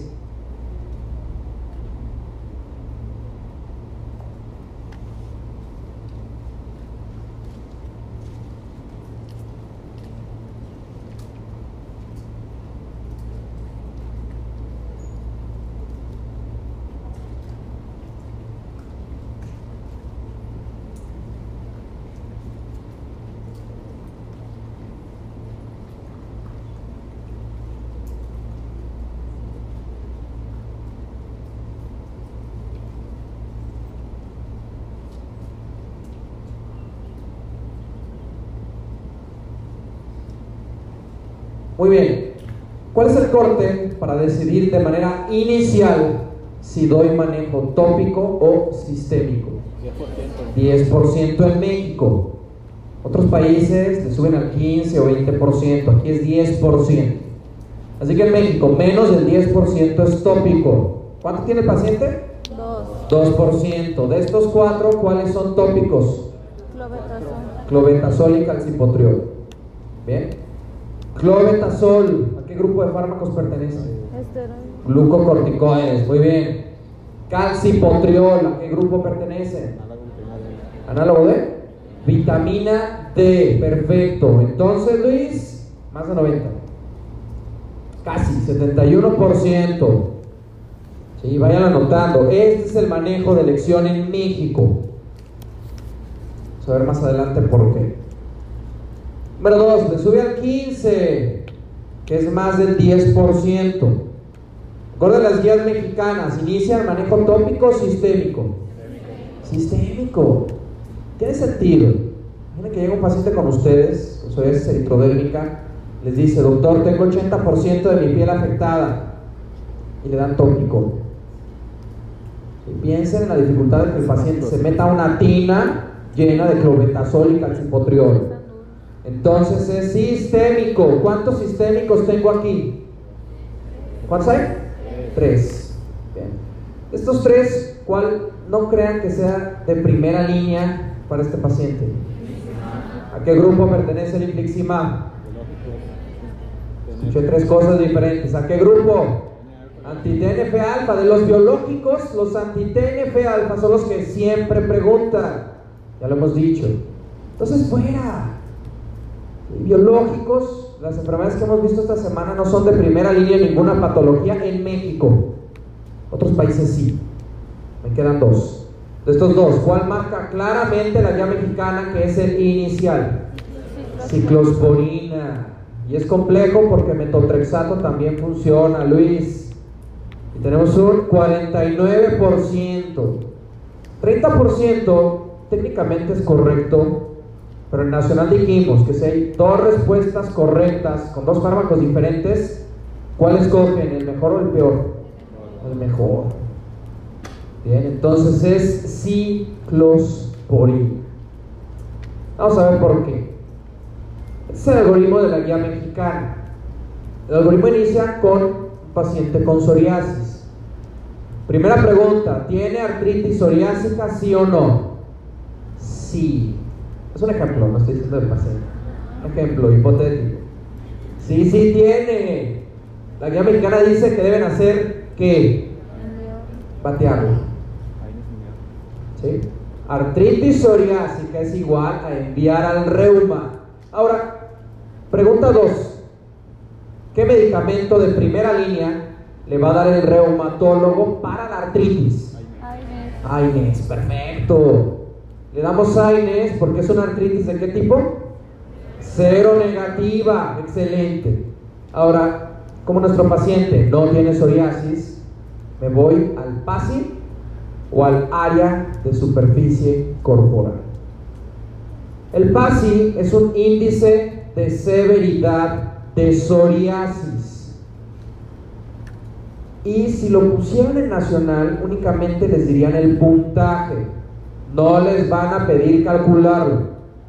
Número dos, les pueden poner, describir área de superficie corporal o les pueden pedir que ustedes calculen el área. Entonces todas las reglas que se conozcan de quemados pueden aplicarlas aquí. Sí, San ayúdame. Sí, en septiembre te puede ayudar. ¿Sí queda claro? Entonces, menos del 10% el manejo inicial es tópico. Más del 10% el manejo inicial es sistémico. ¿Queda claro? A ver, todos, ¿queda claro? Ahora, aquí tenemos cómo calcular de manera general el pase. Y aquí podemos ver por qué no es de nacional. Primero, porque además de eritema y escamas, toma en cuenta el grosor de la piel. Y con la resolución de las imágenes de su nacional, eso es imposible. Número dos, se tiene que multiplicar por segmentos, por constantes y después sumarlo. Entonces, fácil únicamente sepan el nombre y el corte para dar tópico sistémico. ¿Queda claro? Ahora sí, si da el manejo tópico, ¿Cuál es el grupo de fármacos de primera línea y pilar del manejo tópico en psoriasis? Glucocorticoides. Este de hecho es el fármaco tópico más preguntado en Nacional. Y los esteroides pueden ir solos o acompañados. Acompañados son mejores y lo comento porque también si les dicen cuál es el tratamiento tópico más eficaz para este paciente, pongan combinaciones. ¿Queda claro? ¿Todos? ¿Queda claro? Entonces, ¿con qué lo puedo combinar? Con la guía mexicana lo pueden combinar, número uno, en ese orden, con análogos de vitamina D. Es decir, el famoso qué? Calcipotriol, por favor anótenlo. Doctor, en mi examen está esteroide, pero no está combinado con calcipotriol. Está con tazaroteno, doctor. Respuesta correcta. Tazaroteno es el segundo mejor acompañante de los esteroides y es un análogo de retinoides. ¿Qué vitamina es? A. ¿Queda claro? Entonces, 90% de las preguntas de Nacional van a ser en relación a esteroides más calcipotriol. Ahora, doctor, no están esteroides, no está calcio hipotriol y no está tasaroteno. Segunda línea de manejo, si no están esos tres, es tacrolimus o pimecrolimus. pero observen que esto sería si no hay tres fármacos, si no están esteroides, si no está calcipotriolo, si no está tazaroteno. Se lo convertiría en una pregunta muy difícil de examen nacional. Ahora, doctor, ni el pobre pimecrolimus está en mi examen nacional. Entonces, última línea de tópicos. Piensen alquitrán de huya, urea y ácido salicílico. Tercera línea, o sea, mi nacional solo lo pongo si no hay ninguno de estos o que el paciente sea alérgico a todo esto que está aquí. ¿Sí? Casi imposible porque tendría que ser alérgico a dos vitaminas, doctor. Pueden usar alquitrán de huya. Esa sería salud, una de las excepciones. Que sea cuero cabelludo, eh, pero en zonas realmente cubiertas con pelo. Si son los bordes a nivel cervical, pueden usar cualquier tipo de esteroide. Pero esa sería probablemente una de las excepciones para dar shampoo de alquitrán de huya. ¿Sí? Que todo mi cuero cabelludo sea una placa eritematosa. ¿sí? Y sea cuero cabelludo realmente con pelo. ¿Sí? Yo me salvo, yo con esteroides la hago. Pero a lo mejor casi todos ustedes sí lo necesitarían. ¿Sí queda claro? Ahora, En 10 años nos vemos. Ahora bien, no, porque yo no voy a tener pelo en 10 años, por eso digo. Importante. Alquitrán de huya, por lo tanto, no debe ser su primera respuesta de examen nacional. Y es tentadora, porque los libros clásicos de dermatología decían es que alquitrán de huya es mágica. Y sí, levante la mano quien ha visto o ha indicado alquitrán de huya, o se ha puesto alquitrán de huya. ¿Ha visto que lo usa? ¿A qué huele? ¿A qué dónde? Dice el doctor que es un olor feo, así como a petróleo. ¿Paciente estaba contento de ponerse alquitrán de huya? ¿De qué se quejaba? Era un niño. Oh, ¿De qué se quejaba? ¿Ok? Entonces, pobre niño, alquitrán de huya es como ponerle petróleo, literal, huele mal, mancha la ropa, ¿sí? mancha la piel, entonces ser muy cuidadosos con el aseo. Y habíamos dicho que también se puede asociar a cáncer. Entonces hay que ser muy, muy cuidadosos. Y en Nacional, la única excepción es la que muy bien comenta el doctor. ¿Sí queda claro para todos? A ver, ¿sí queda claro o no? Todos los demás, si tengo lesiones en la piel, ¿qué me van a poner? Esteroides, solos o acompañados. Pues cualquiera de los dos, pero es más eficaz acompañarlos. ¿Queda claro? Ahora, ¿qué pasa si el paciente ya está con manejo tópico y no responde? ¿Sí? ¿Qué hacemos, doctora? Sistémico. Normalmente se deja de uno a tres meses para ver respuesta. Entonces, primera indicación de sistémico es, ya tengo tópico y no mejoro. No, doctor, es que podemos combinar ocho tópicos al mismo tiempo en el paciente. No lo haga. ¿Sí? No lo haga. Ahora, segunda indicación de nacional para sistémicos es que yo de manera inicial tenga afectado qué porcentaje de piel? Más del 10%. ¿Sí? Estos solo son extractos de la guía que dicen tópico da esteroides y el mejor amigo de los esteroides es el calcipotriol. Pero eso ya lo saben. Entonces, nacional, manejo sistémico es no mejoro con tópico o tengo más del 10% de mi piel afectada. Y en ARM, primera línea es ciclosporina y en ARM, segunda línea es metotrexato. ¿Queda claro? Doctor, creo que este año lo van a hacer muy difícil. Tercera línea, citretina. Es otro análogo de vitamina A, pero es sistémico. ¿Queda claro? A ver, todos, ¿queda claro? Ahora, no han preguntado en Nacional estos orales de segunda línea en psoriasis. No los han preguntado. ¿Bien? Entonces, tengo tópico y no mejoro, ¿qué me hacen? A ver, todos, ¿qué me hacen? Sistémico. Tengo sistémico y no mejoro, ¿qué hacen? Nacional se van a los de tercera línea, que son biológicos. Nacional a claves, no hagan combinaciones de tópicos, sino hagan combinaciones de sistémicos. Piensen, no mejoro a tópico, me voy a sistémico, no mejoro a sistémico, me voy a biológicos. ¿Queda claro ese razonamiento para todos en nacional? Entonces, biológicos, ¿a qué grupo? ¿Sí? ¿Cuál es el grupo más importante de los biológicos? Anti-TNF Entonces observen que tengo infliximab, que de los biológicos es el más fuerte y lo uso cuando el paciente tiene psoriasis y se está muriendo. Y tengo los demás. Adalimumab, ¿qué mecanismo de acción tiene? A ver, infliximab, ¿qué mecanismo de acción tiene? Anti-TNF alfa. Adalimumab. Anti-TNF alfa. Etanercept. Anti-TNF alfa. Estos sí me estoy muriendo, estos si no me estoy muriendo, pero ya tengo tópico y sistémico y no mejoro.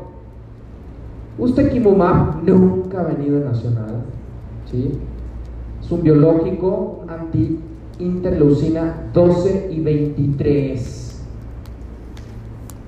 ¿Sí? Repito, únicamente para que lo conozcan. Alguien lo puso en la guía, está bien. Si hay en México, especialmente en medio privado.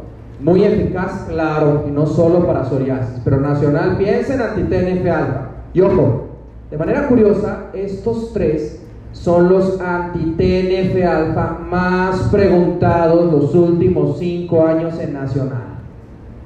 Así que si ustedes deciden solo aprenderse tres anti-TNF alfas, que sean esos tres. Año pasado preguntaron a Dalimumab. ¿Queda claro? A ver, todos. ¿Queda alguna duda respecto a estos dos algoritmos? Porque vamos a los casos clínicos, Luis. Entonces todos preparen dispositivos y vamos a ver dos casos clínicos muy sencillos. Primero, masculino de 60 años que tiene placas eritematosas con escamas blanquecinas en rodillas y codos. Seleccionen tratamiento. 35 segundos, Luis.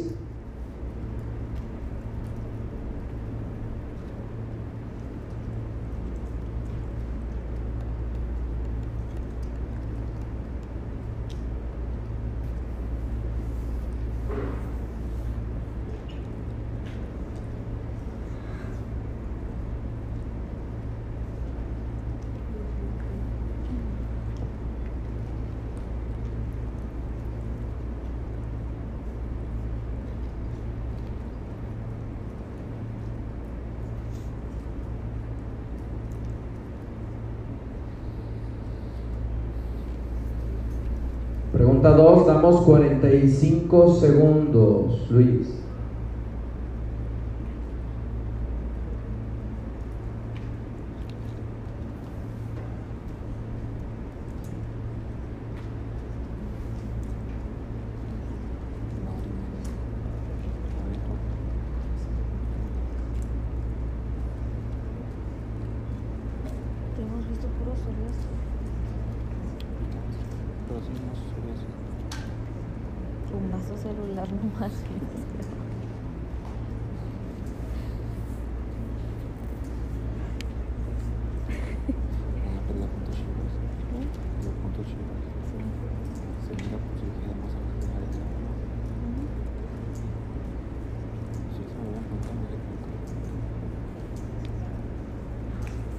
Primer caso clínico, ¿qué porcentaje de piel tiene afectado? 4%. 4%. ¿Dan tópico o sistémico? Tópico. Tópico. ¿Cuántos tópicos tengo aquí? Dos. A ver, uno. Dos. Tres. Tres. ¿Qué mecanismo de acción tiene el tacrolimus y el pimecrolimus? Inhibidor de calcineurina. Entonces, de estos tres, ¿cuál es el que deben dar de primera línea en examen nacional? Betametasona, más de 95%, Luis. Casi 86%, 10% puso pimecrolimus. Es el de tercera línea. Nunca lo mencionamos de primera línea, ni tópico, ni sistémico. Ojo, 1% puso infliximab con 4% de superficie corporal. Doctor, es que la farmacéutica me va a llevar a Dubái. No, ponle. No hay problema. Segundo caso clínico, ¿qué porcentaje tiene el paciente? 90. ¿Qué si se van a tópico o a sistémico? Sistémico. Técnicamente el paciente ya tiene sistémico y ya tiene tópico. ¿A qué nos vamos? Biológico. Biológicos. ¿Cómo ven al paciente? ¿Está grave o no está grave? Sí, ¿no? 90%. ¿Qué biológico le dan? Inflic Luis, no, rituximab, por favor. Soñé con el rituximab ayer, Luis. 2%. 95% puso correctamente infliximab y 3% alquitrán de huya. Sí, 90% de superficie corporal. ¿Cómo me pongo el petróleo? Sí, doctor, ¿cómo le hago? ¿Cuántos shampoos compro? No, pues unos 30, cómprate para que te alcance por día. Ojo, alquitrán de huya era tópico y era de primera, segunda o tercera línea. Tercera. Tercera línea. Ahora, es cierto, habíamos hablado de pelos. No, doctor, es que el paciente tiene hipertricosis. Parece chango. Infliximab aunque parezca chango. ¿Sí? Más de 10% pienso en sistémico. ¿Sí queda claro? A ver, todos, ¿queda claro? Muy bien, vamos entonces a un caso sencillo, por favor, Luis. Vamos a dar un minuto para la primera pregunta.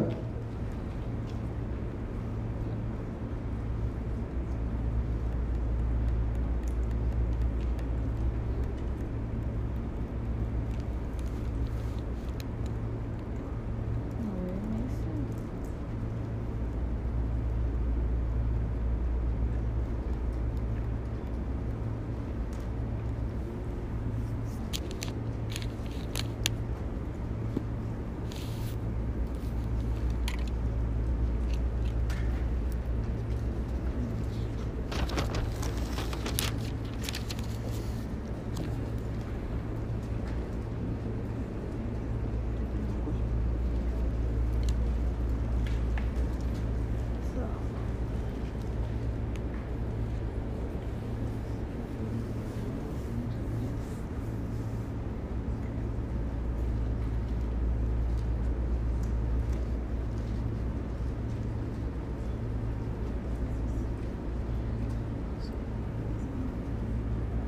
Número dos, de los siguientes, ¿cuál es la mejor acción a realizar?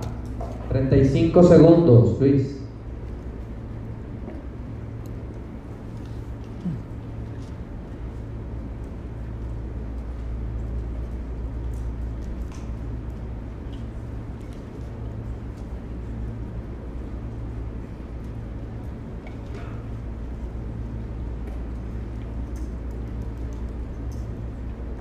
A las 7 nos estamos comiendo plátano, ¿verdad? No, sí estamos.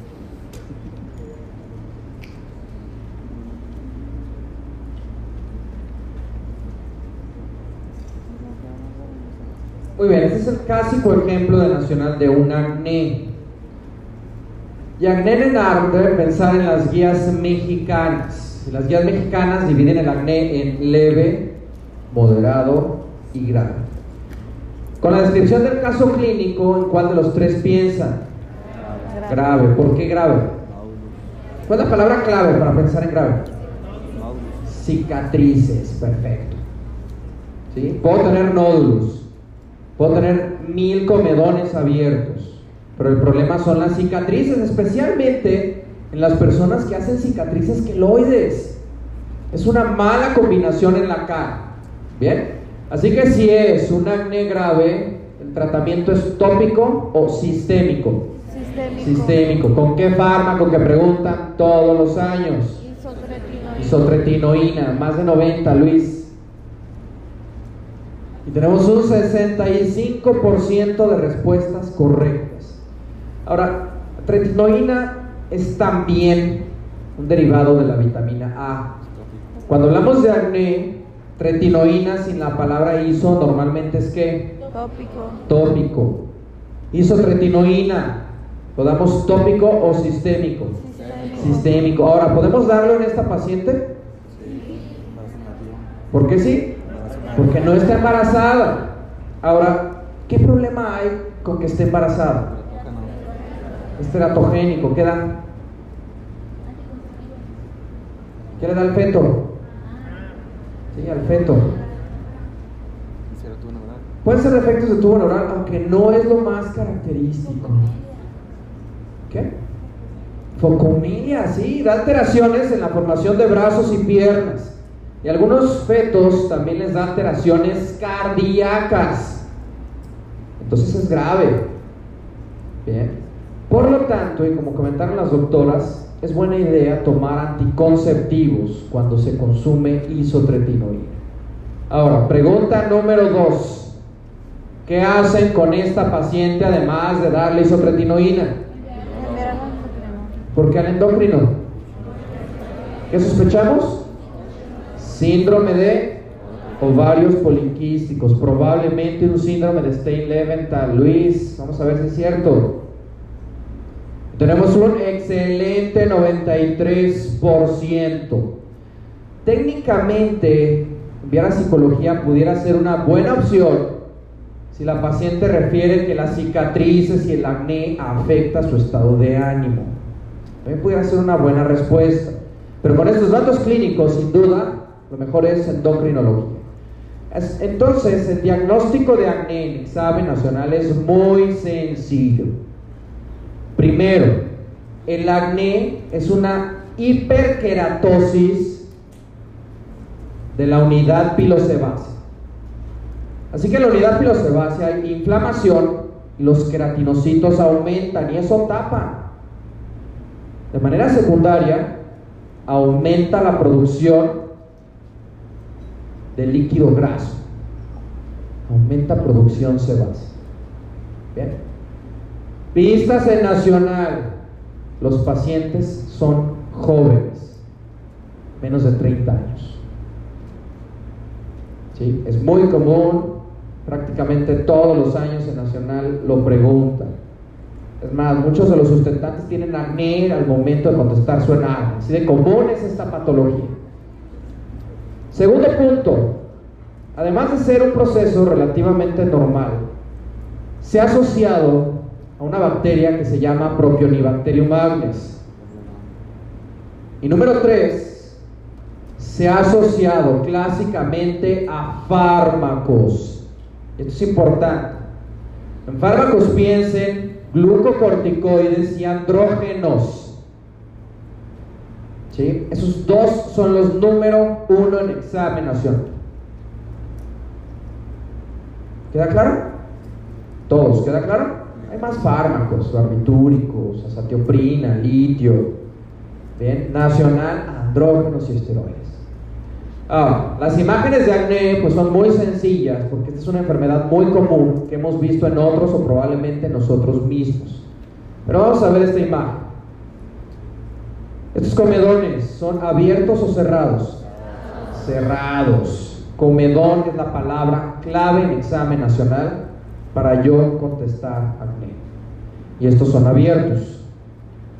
Perdón, cerrados. Viernes. Estos, abiertos o cerrados. Abiertos. Famoso punto negro es un comedón abierto.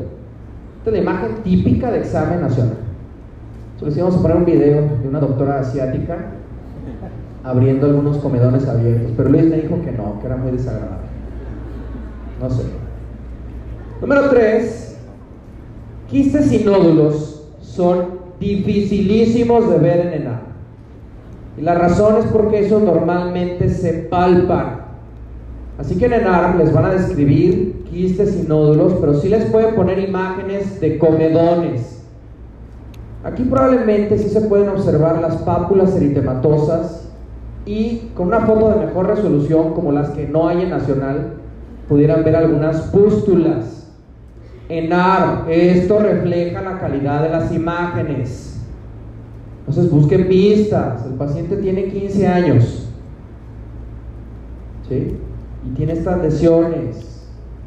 Ahora, 90% de las ocasiones en nacional les van a poner este tipo de acné. Este acné es leve, moderado o grave. Grave. grave, sí, típico acné con globata. Entonces en ARM piensen casos graves de acné con imágenes acorde a eso. ¿Queda claro? Todos, ¿queda claro? Muy bien, entonces, ¿se acuerdan de la guía mexicana? Ya habíamos dicho, hay tres tipos de acné.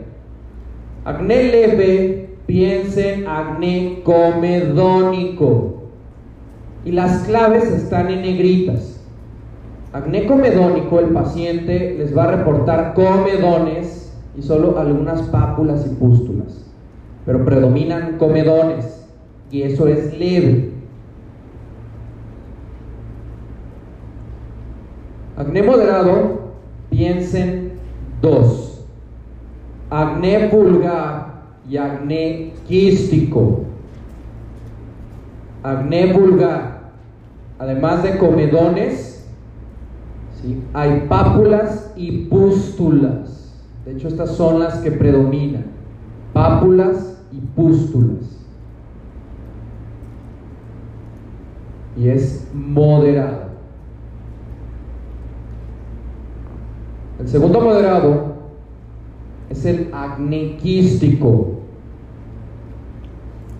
Palabras clave es que tiene nódulos y quistes. ¿Sí? Esta es la clave. Y vean que en el quístico ya podemos tener lesiones en espalda, tórax y hombros. Sí, esto es clave. Además de cabeza y cuello. Y acné grave, piensen abscesos y piensen especialmente cicatrices. Esa es la palabra que siempre deben buscar en examen nacional. Es el famoso acné conglobata, que es grave. ¿Queda claro hasta el momento? Muy bien. Entonces, el manejo, vamos a tener tres alternativas. En el caso de acné leve, el manejo no farmacológico que recomienda la guía es aseo facial dos veces al día. Manejo farmacológico es dar un tópico. Y ese tópico deben contestar en su examen en este orden. Número uno, peróxido de benzoilo. Número dos, antibióticos tópicos. ¿Cuáles son los antibióticos tópicos para enar? Clindamicina y eritromicina. Perfecto. O número 3, dar tretinoína tópica. ¿Queda claro? Entonces los leves es con un tópico nacional. 90% de las ocasiones en los leves les van a preguntar peróxido de benzoilo, que es un antibiótico y es un antiinflamatorio. Ahora, moderado. En moderado deben dar un tópico más antibiótico oral. Esta es la clave. ¿Qué grupo de antibióticos orales son de elección en examen nacional para acné? Tetraciclinas. Perfecto. De hecho, la guía mexicana marca de elección limeciclina. Sí, yo quiero ver que los del CIRS la consigan. Si no viene limeciclina, ¿qué otra cosa les pueden poner? Minociclina, muy bien. Doxiciclina, perfecto. O tetraciclina en tabletas. ¿Queda claro? Ahora, acné grave. Primero, si hay un acné grave, ¿qué hacen? ¿A quién se lo envían?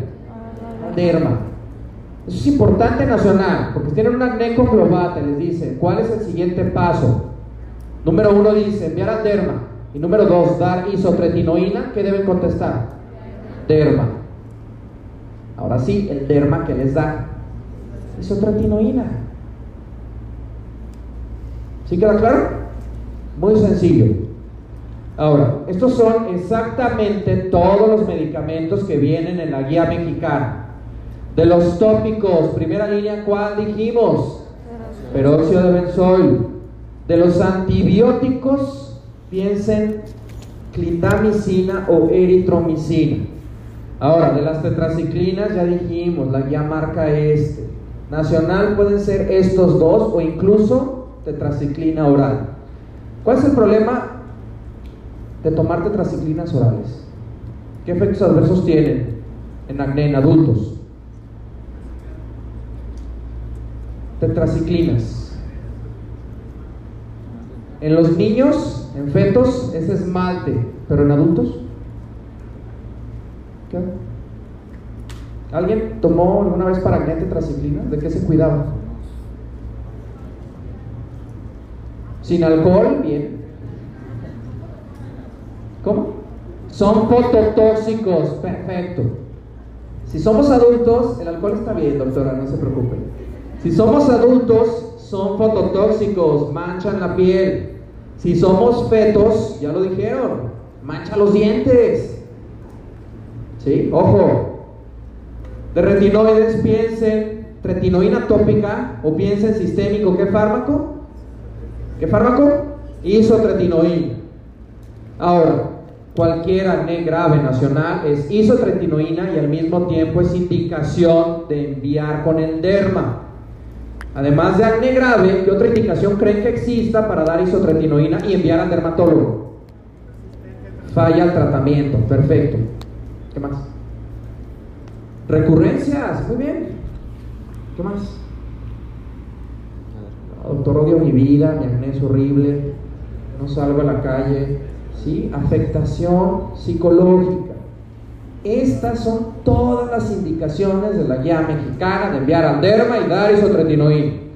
Ahora, nacional, les ponen esta imagen, ¿le dan clindamicina atómica? No. Esta. ¿Sí? ¿Le dan minociclina nada más? Que dan en los dos isotretinoína. Entonces, nacional, isotretinoína es acné grave. Piensen recurrencias y piensen falla al tratamiento. Y número cuatro, ¿sí? enfermedad psicológica grave o que afecte la calidad de vida. ¿Queda claro para todos esto? ¿Todos dudas hasta el momento? Muy bien, vamos a ver el último caso antes del receso, ¿les parece bien? Perfecto, está sencillo. Mujer de 87 años que tiene tabaquismo desde hace 50, fuma una cajetilla al día. Acude a consulta por presentar una lesión en el dorso de la mano derecha. Es eritematosa, tiene una costra central que sangra frecuentemente, tiene 6 meses de evolución. Resto normal y aquí está la imagen. ¿Ya la vieron todos? Vean factores de riesgo, vean localización. Primera pregunta, ¿qué es? 30 segundos.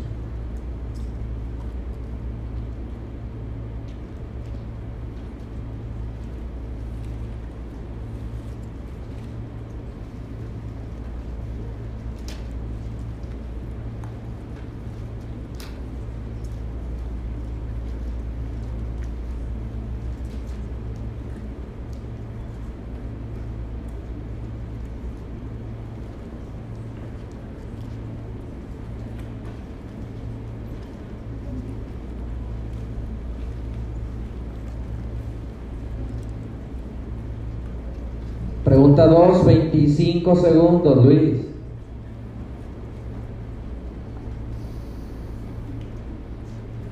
Ya iba al baño, yo creo. ¿Cómo? Voy a ir al baño. Sí, no, más contesté. ¿Ok? Déjame- déjame agarrar el dinero. Ya me voy a parar.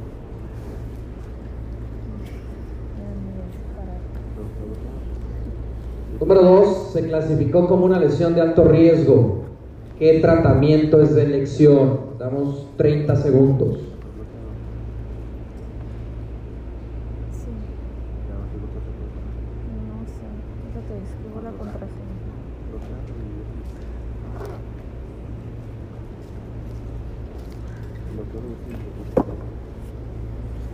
No está bloqueado. Sí, bloquear. Sí se puede.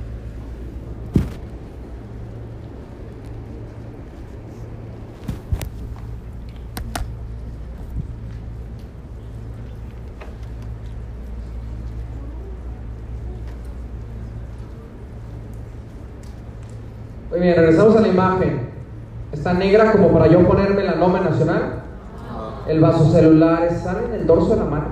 ¿Dónde salen los vasocelulares? Cara. ¿Cómo se ven las lesiones del vasocelular? Perladas, translúcidas, telangiectasia. ¿Se parece a esto? Esto es una pápula roja que tiene una costra de muy rápida evolución. ¿Qué tiene? Espino celular. Espino celular, ¿qué lugar ocupa de los cánceres cutáneos? ¿Uno, dos o tres? Dos. ¿El tres cuál es? Melanoma. Luis, sonó como un 100. Casi 89%. A ver, queratosis actínica, dijimos, placa roja que se siente como lija. Esto tiene un agujero con una costra. Es muy diferente, pero es cierto. Una queratosis actínica predomina, predispone perdón, a qué cáncer? Espino celular. Bien. Observen también qué factores de riesgo tiene esta señora casada para tener espino celular. Tabaquismo. ¿Sí? Ojo, en vaso celular nunca mencionamos tabaquismo. Mencionamos principalmente qué? El sol. Bien. Segunda pregunta, ¿qué deben contestar en todas las neoplasias cutáneas de Nacional? Biopsia excisional, 100%, Luis. 97%, 1% pone inmunofluorescencia. Creo que fue un error de dedo. Poco hipoglucemia tal vez, prereceso, no hay problema. Número 3. Si dice que es de alto riesgo, regreso a lo mismo. ¿Damos cremitas? ¿Quemamos la evidencia? ¿En un espino celular? No, ¿qué hacemos? ¿Cirugía de qué? De MOS. Entonces no hay pierde. En subtipos de vaso celular y melanoma, ponga nodular. En tratamientos de melanoma, vaso celular y espino celular en cirugía. Melanoma. ¿Cuál es el único estadio de TNM donde no hacen cirugía? A ver, melanoma. ¿En qué TNM no hacen cirugía? Cuatro. En el cuatro quedan quimio. ¿Queda claro? Más de 90, Luis. Trabaron la computadora. Vamos a ver. ¿Es esta? Muy bien, 97%. Perfecto. Sí, felicidades, de hecho. Entonces, nacional. Espino celular es el número 2. Predomina en hombres. Y los factores de riesgo son claves. Uno, efectivamente el sol.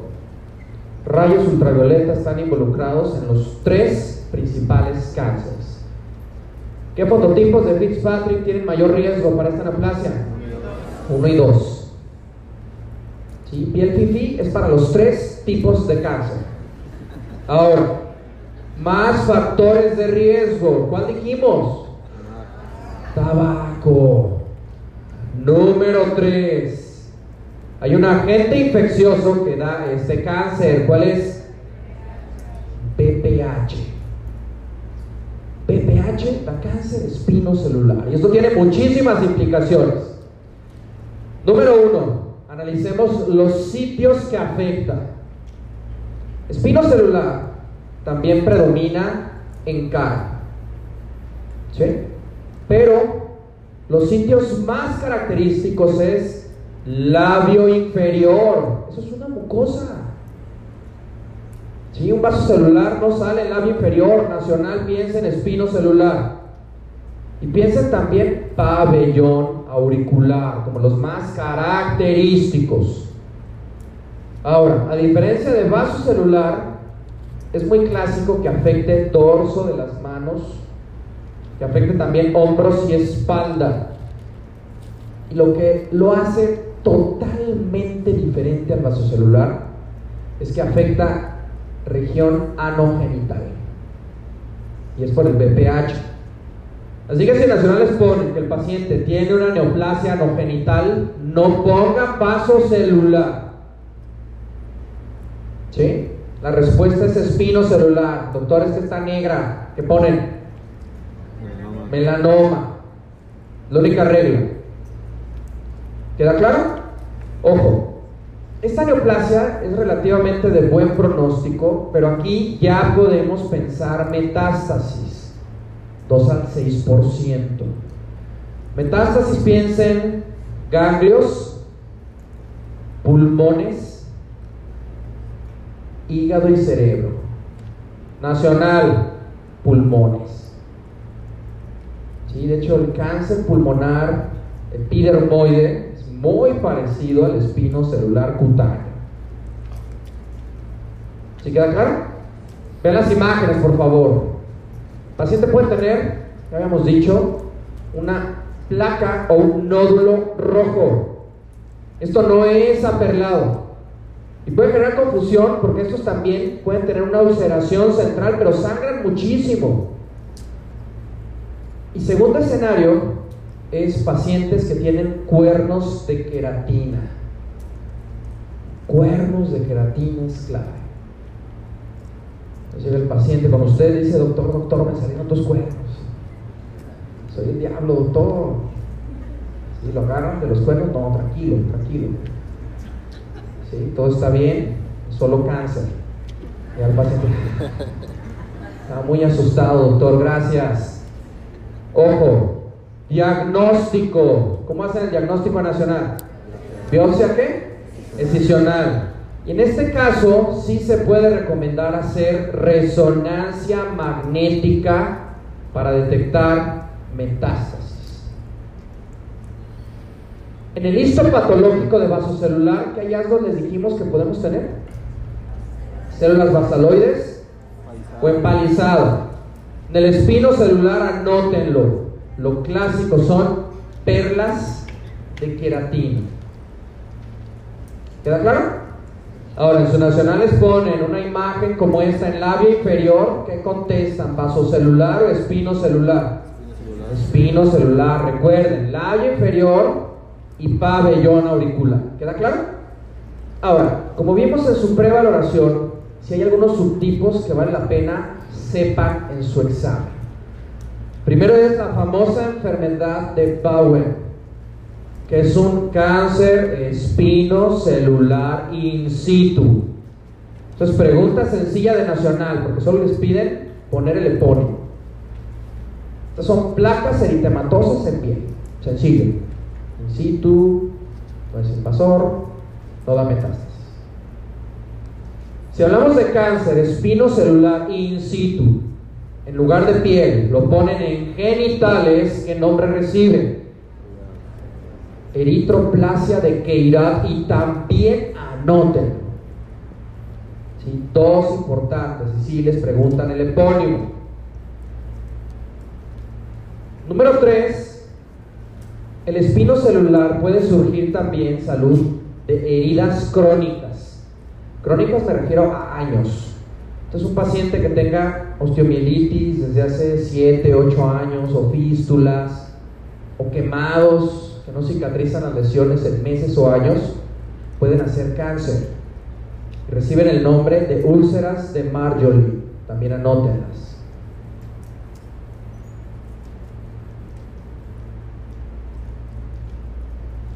solo me quiero aprender uno de los tres, Power. ¿Queda claro? A ver, todos, ¿queda claro? Muy bien. En su prevaloración obtuvieron 57% de respuestas correctas en enfermedad de Power, para que tengan cuidado. Ahora, el manejo es muy parecido al de vaso celular, pero el manejo aquí también depende del riesgo del cáncer. Ojo, estos son los factores que se consideran de alto riesgo en espino celular. Yo les recomiendo que anoten únicamente tres. Primero es un cáncer que tiene un grosor arriba de 20 milímetros, número uno. Número dos, un cáncer espino celular en labio inferior. número tres, un cáncer espino celular en pabellón auricular. Que habíamos mencionado estos dos son los sitios más característicos de esta neoplasia. Y vean otra vez la imagen, los vasos celulares no están aquí, piensen, espino celular. ¿Queda claro? A ver, todos, ¿queda claro? Ahora, Tratamiento, habíamos dicho, en melanoma, primer paso del manejo es hacer qué? A ver, tengo un melanoma, ¿qué es lo primero que hacen? Sí, biopsia, cirugía. Vaso celular, manejo de elección, ¿cuál es? A ver, todo lo que vamos a ver, ¿qué es? Cirugía. Espino celular, también deben pensar cirugía, pero acorde a las guías, esto varía dependiendo si es de bajo o alto riesgo.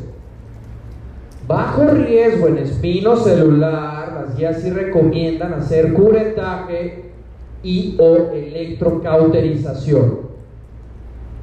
Alto riesgo, que son prácticamente todas las preguntas de examen nacional, manejo de lecciones, cirugía de voz o cirugía con resección y márgenes sanos.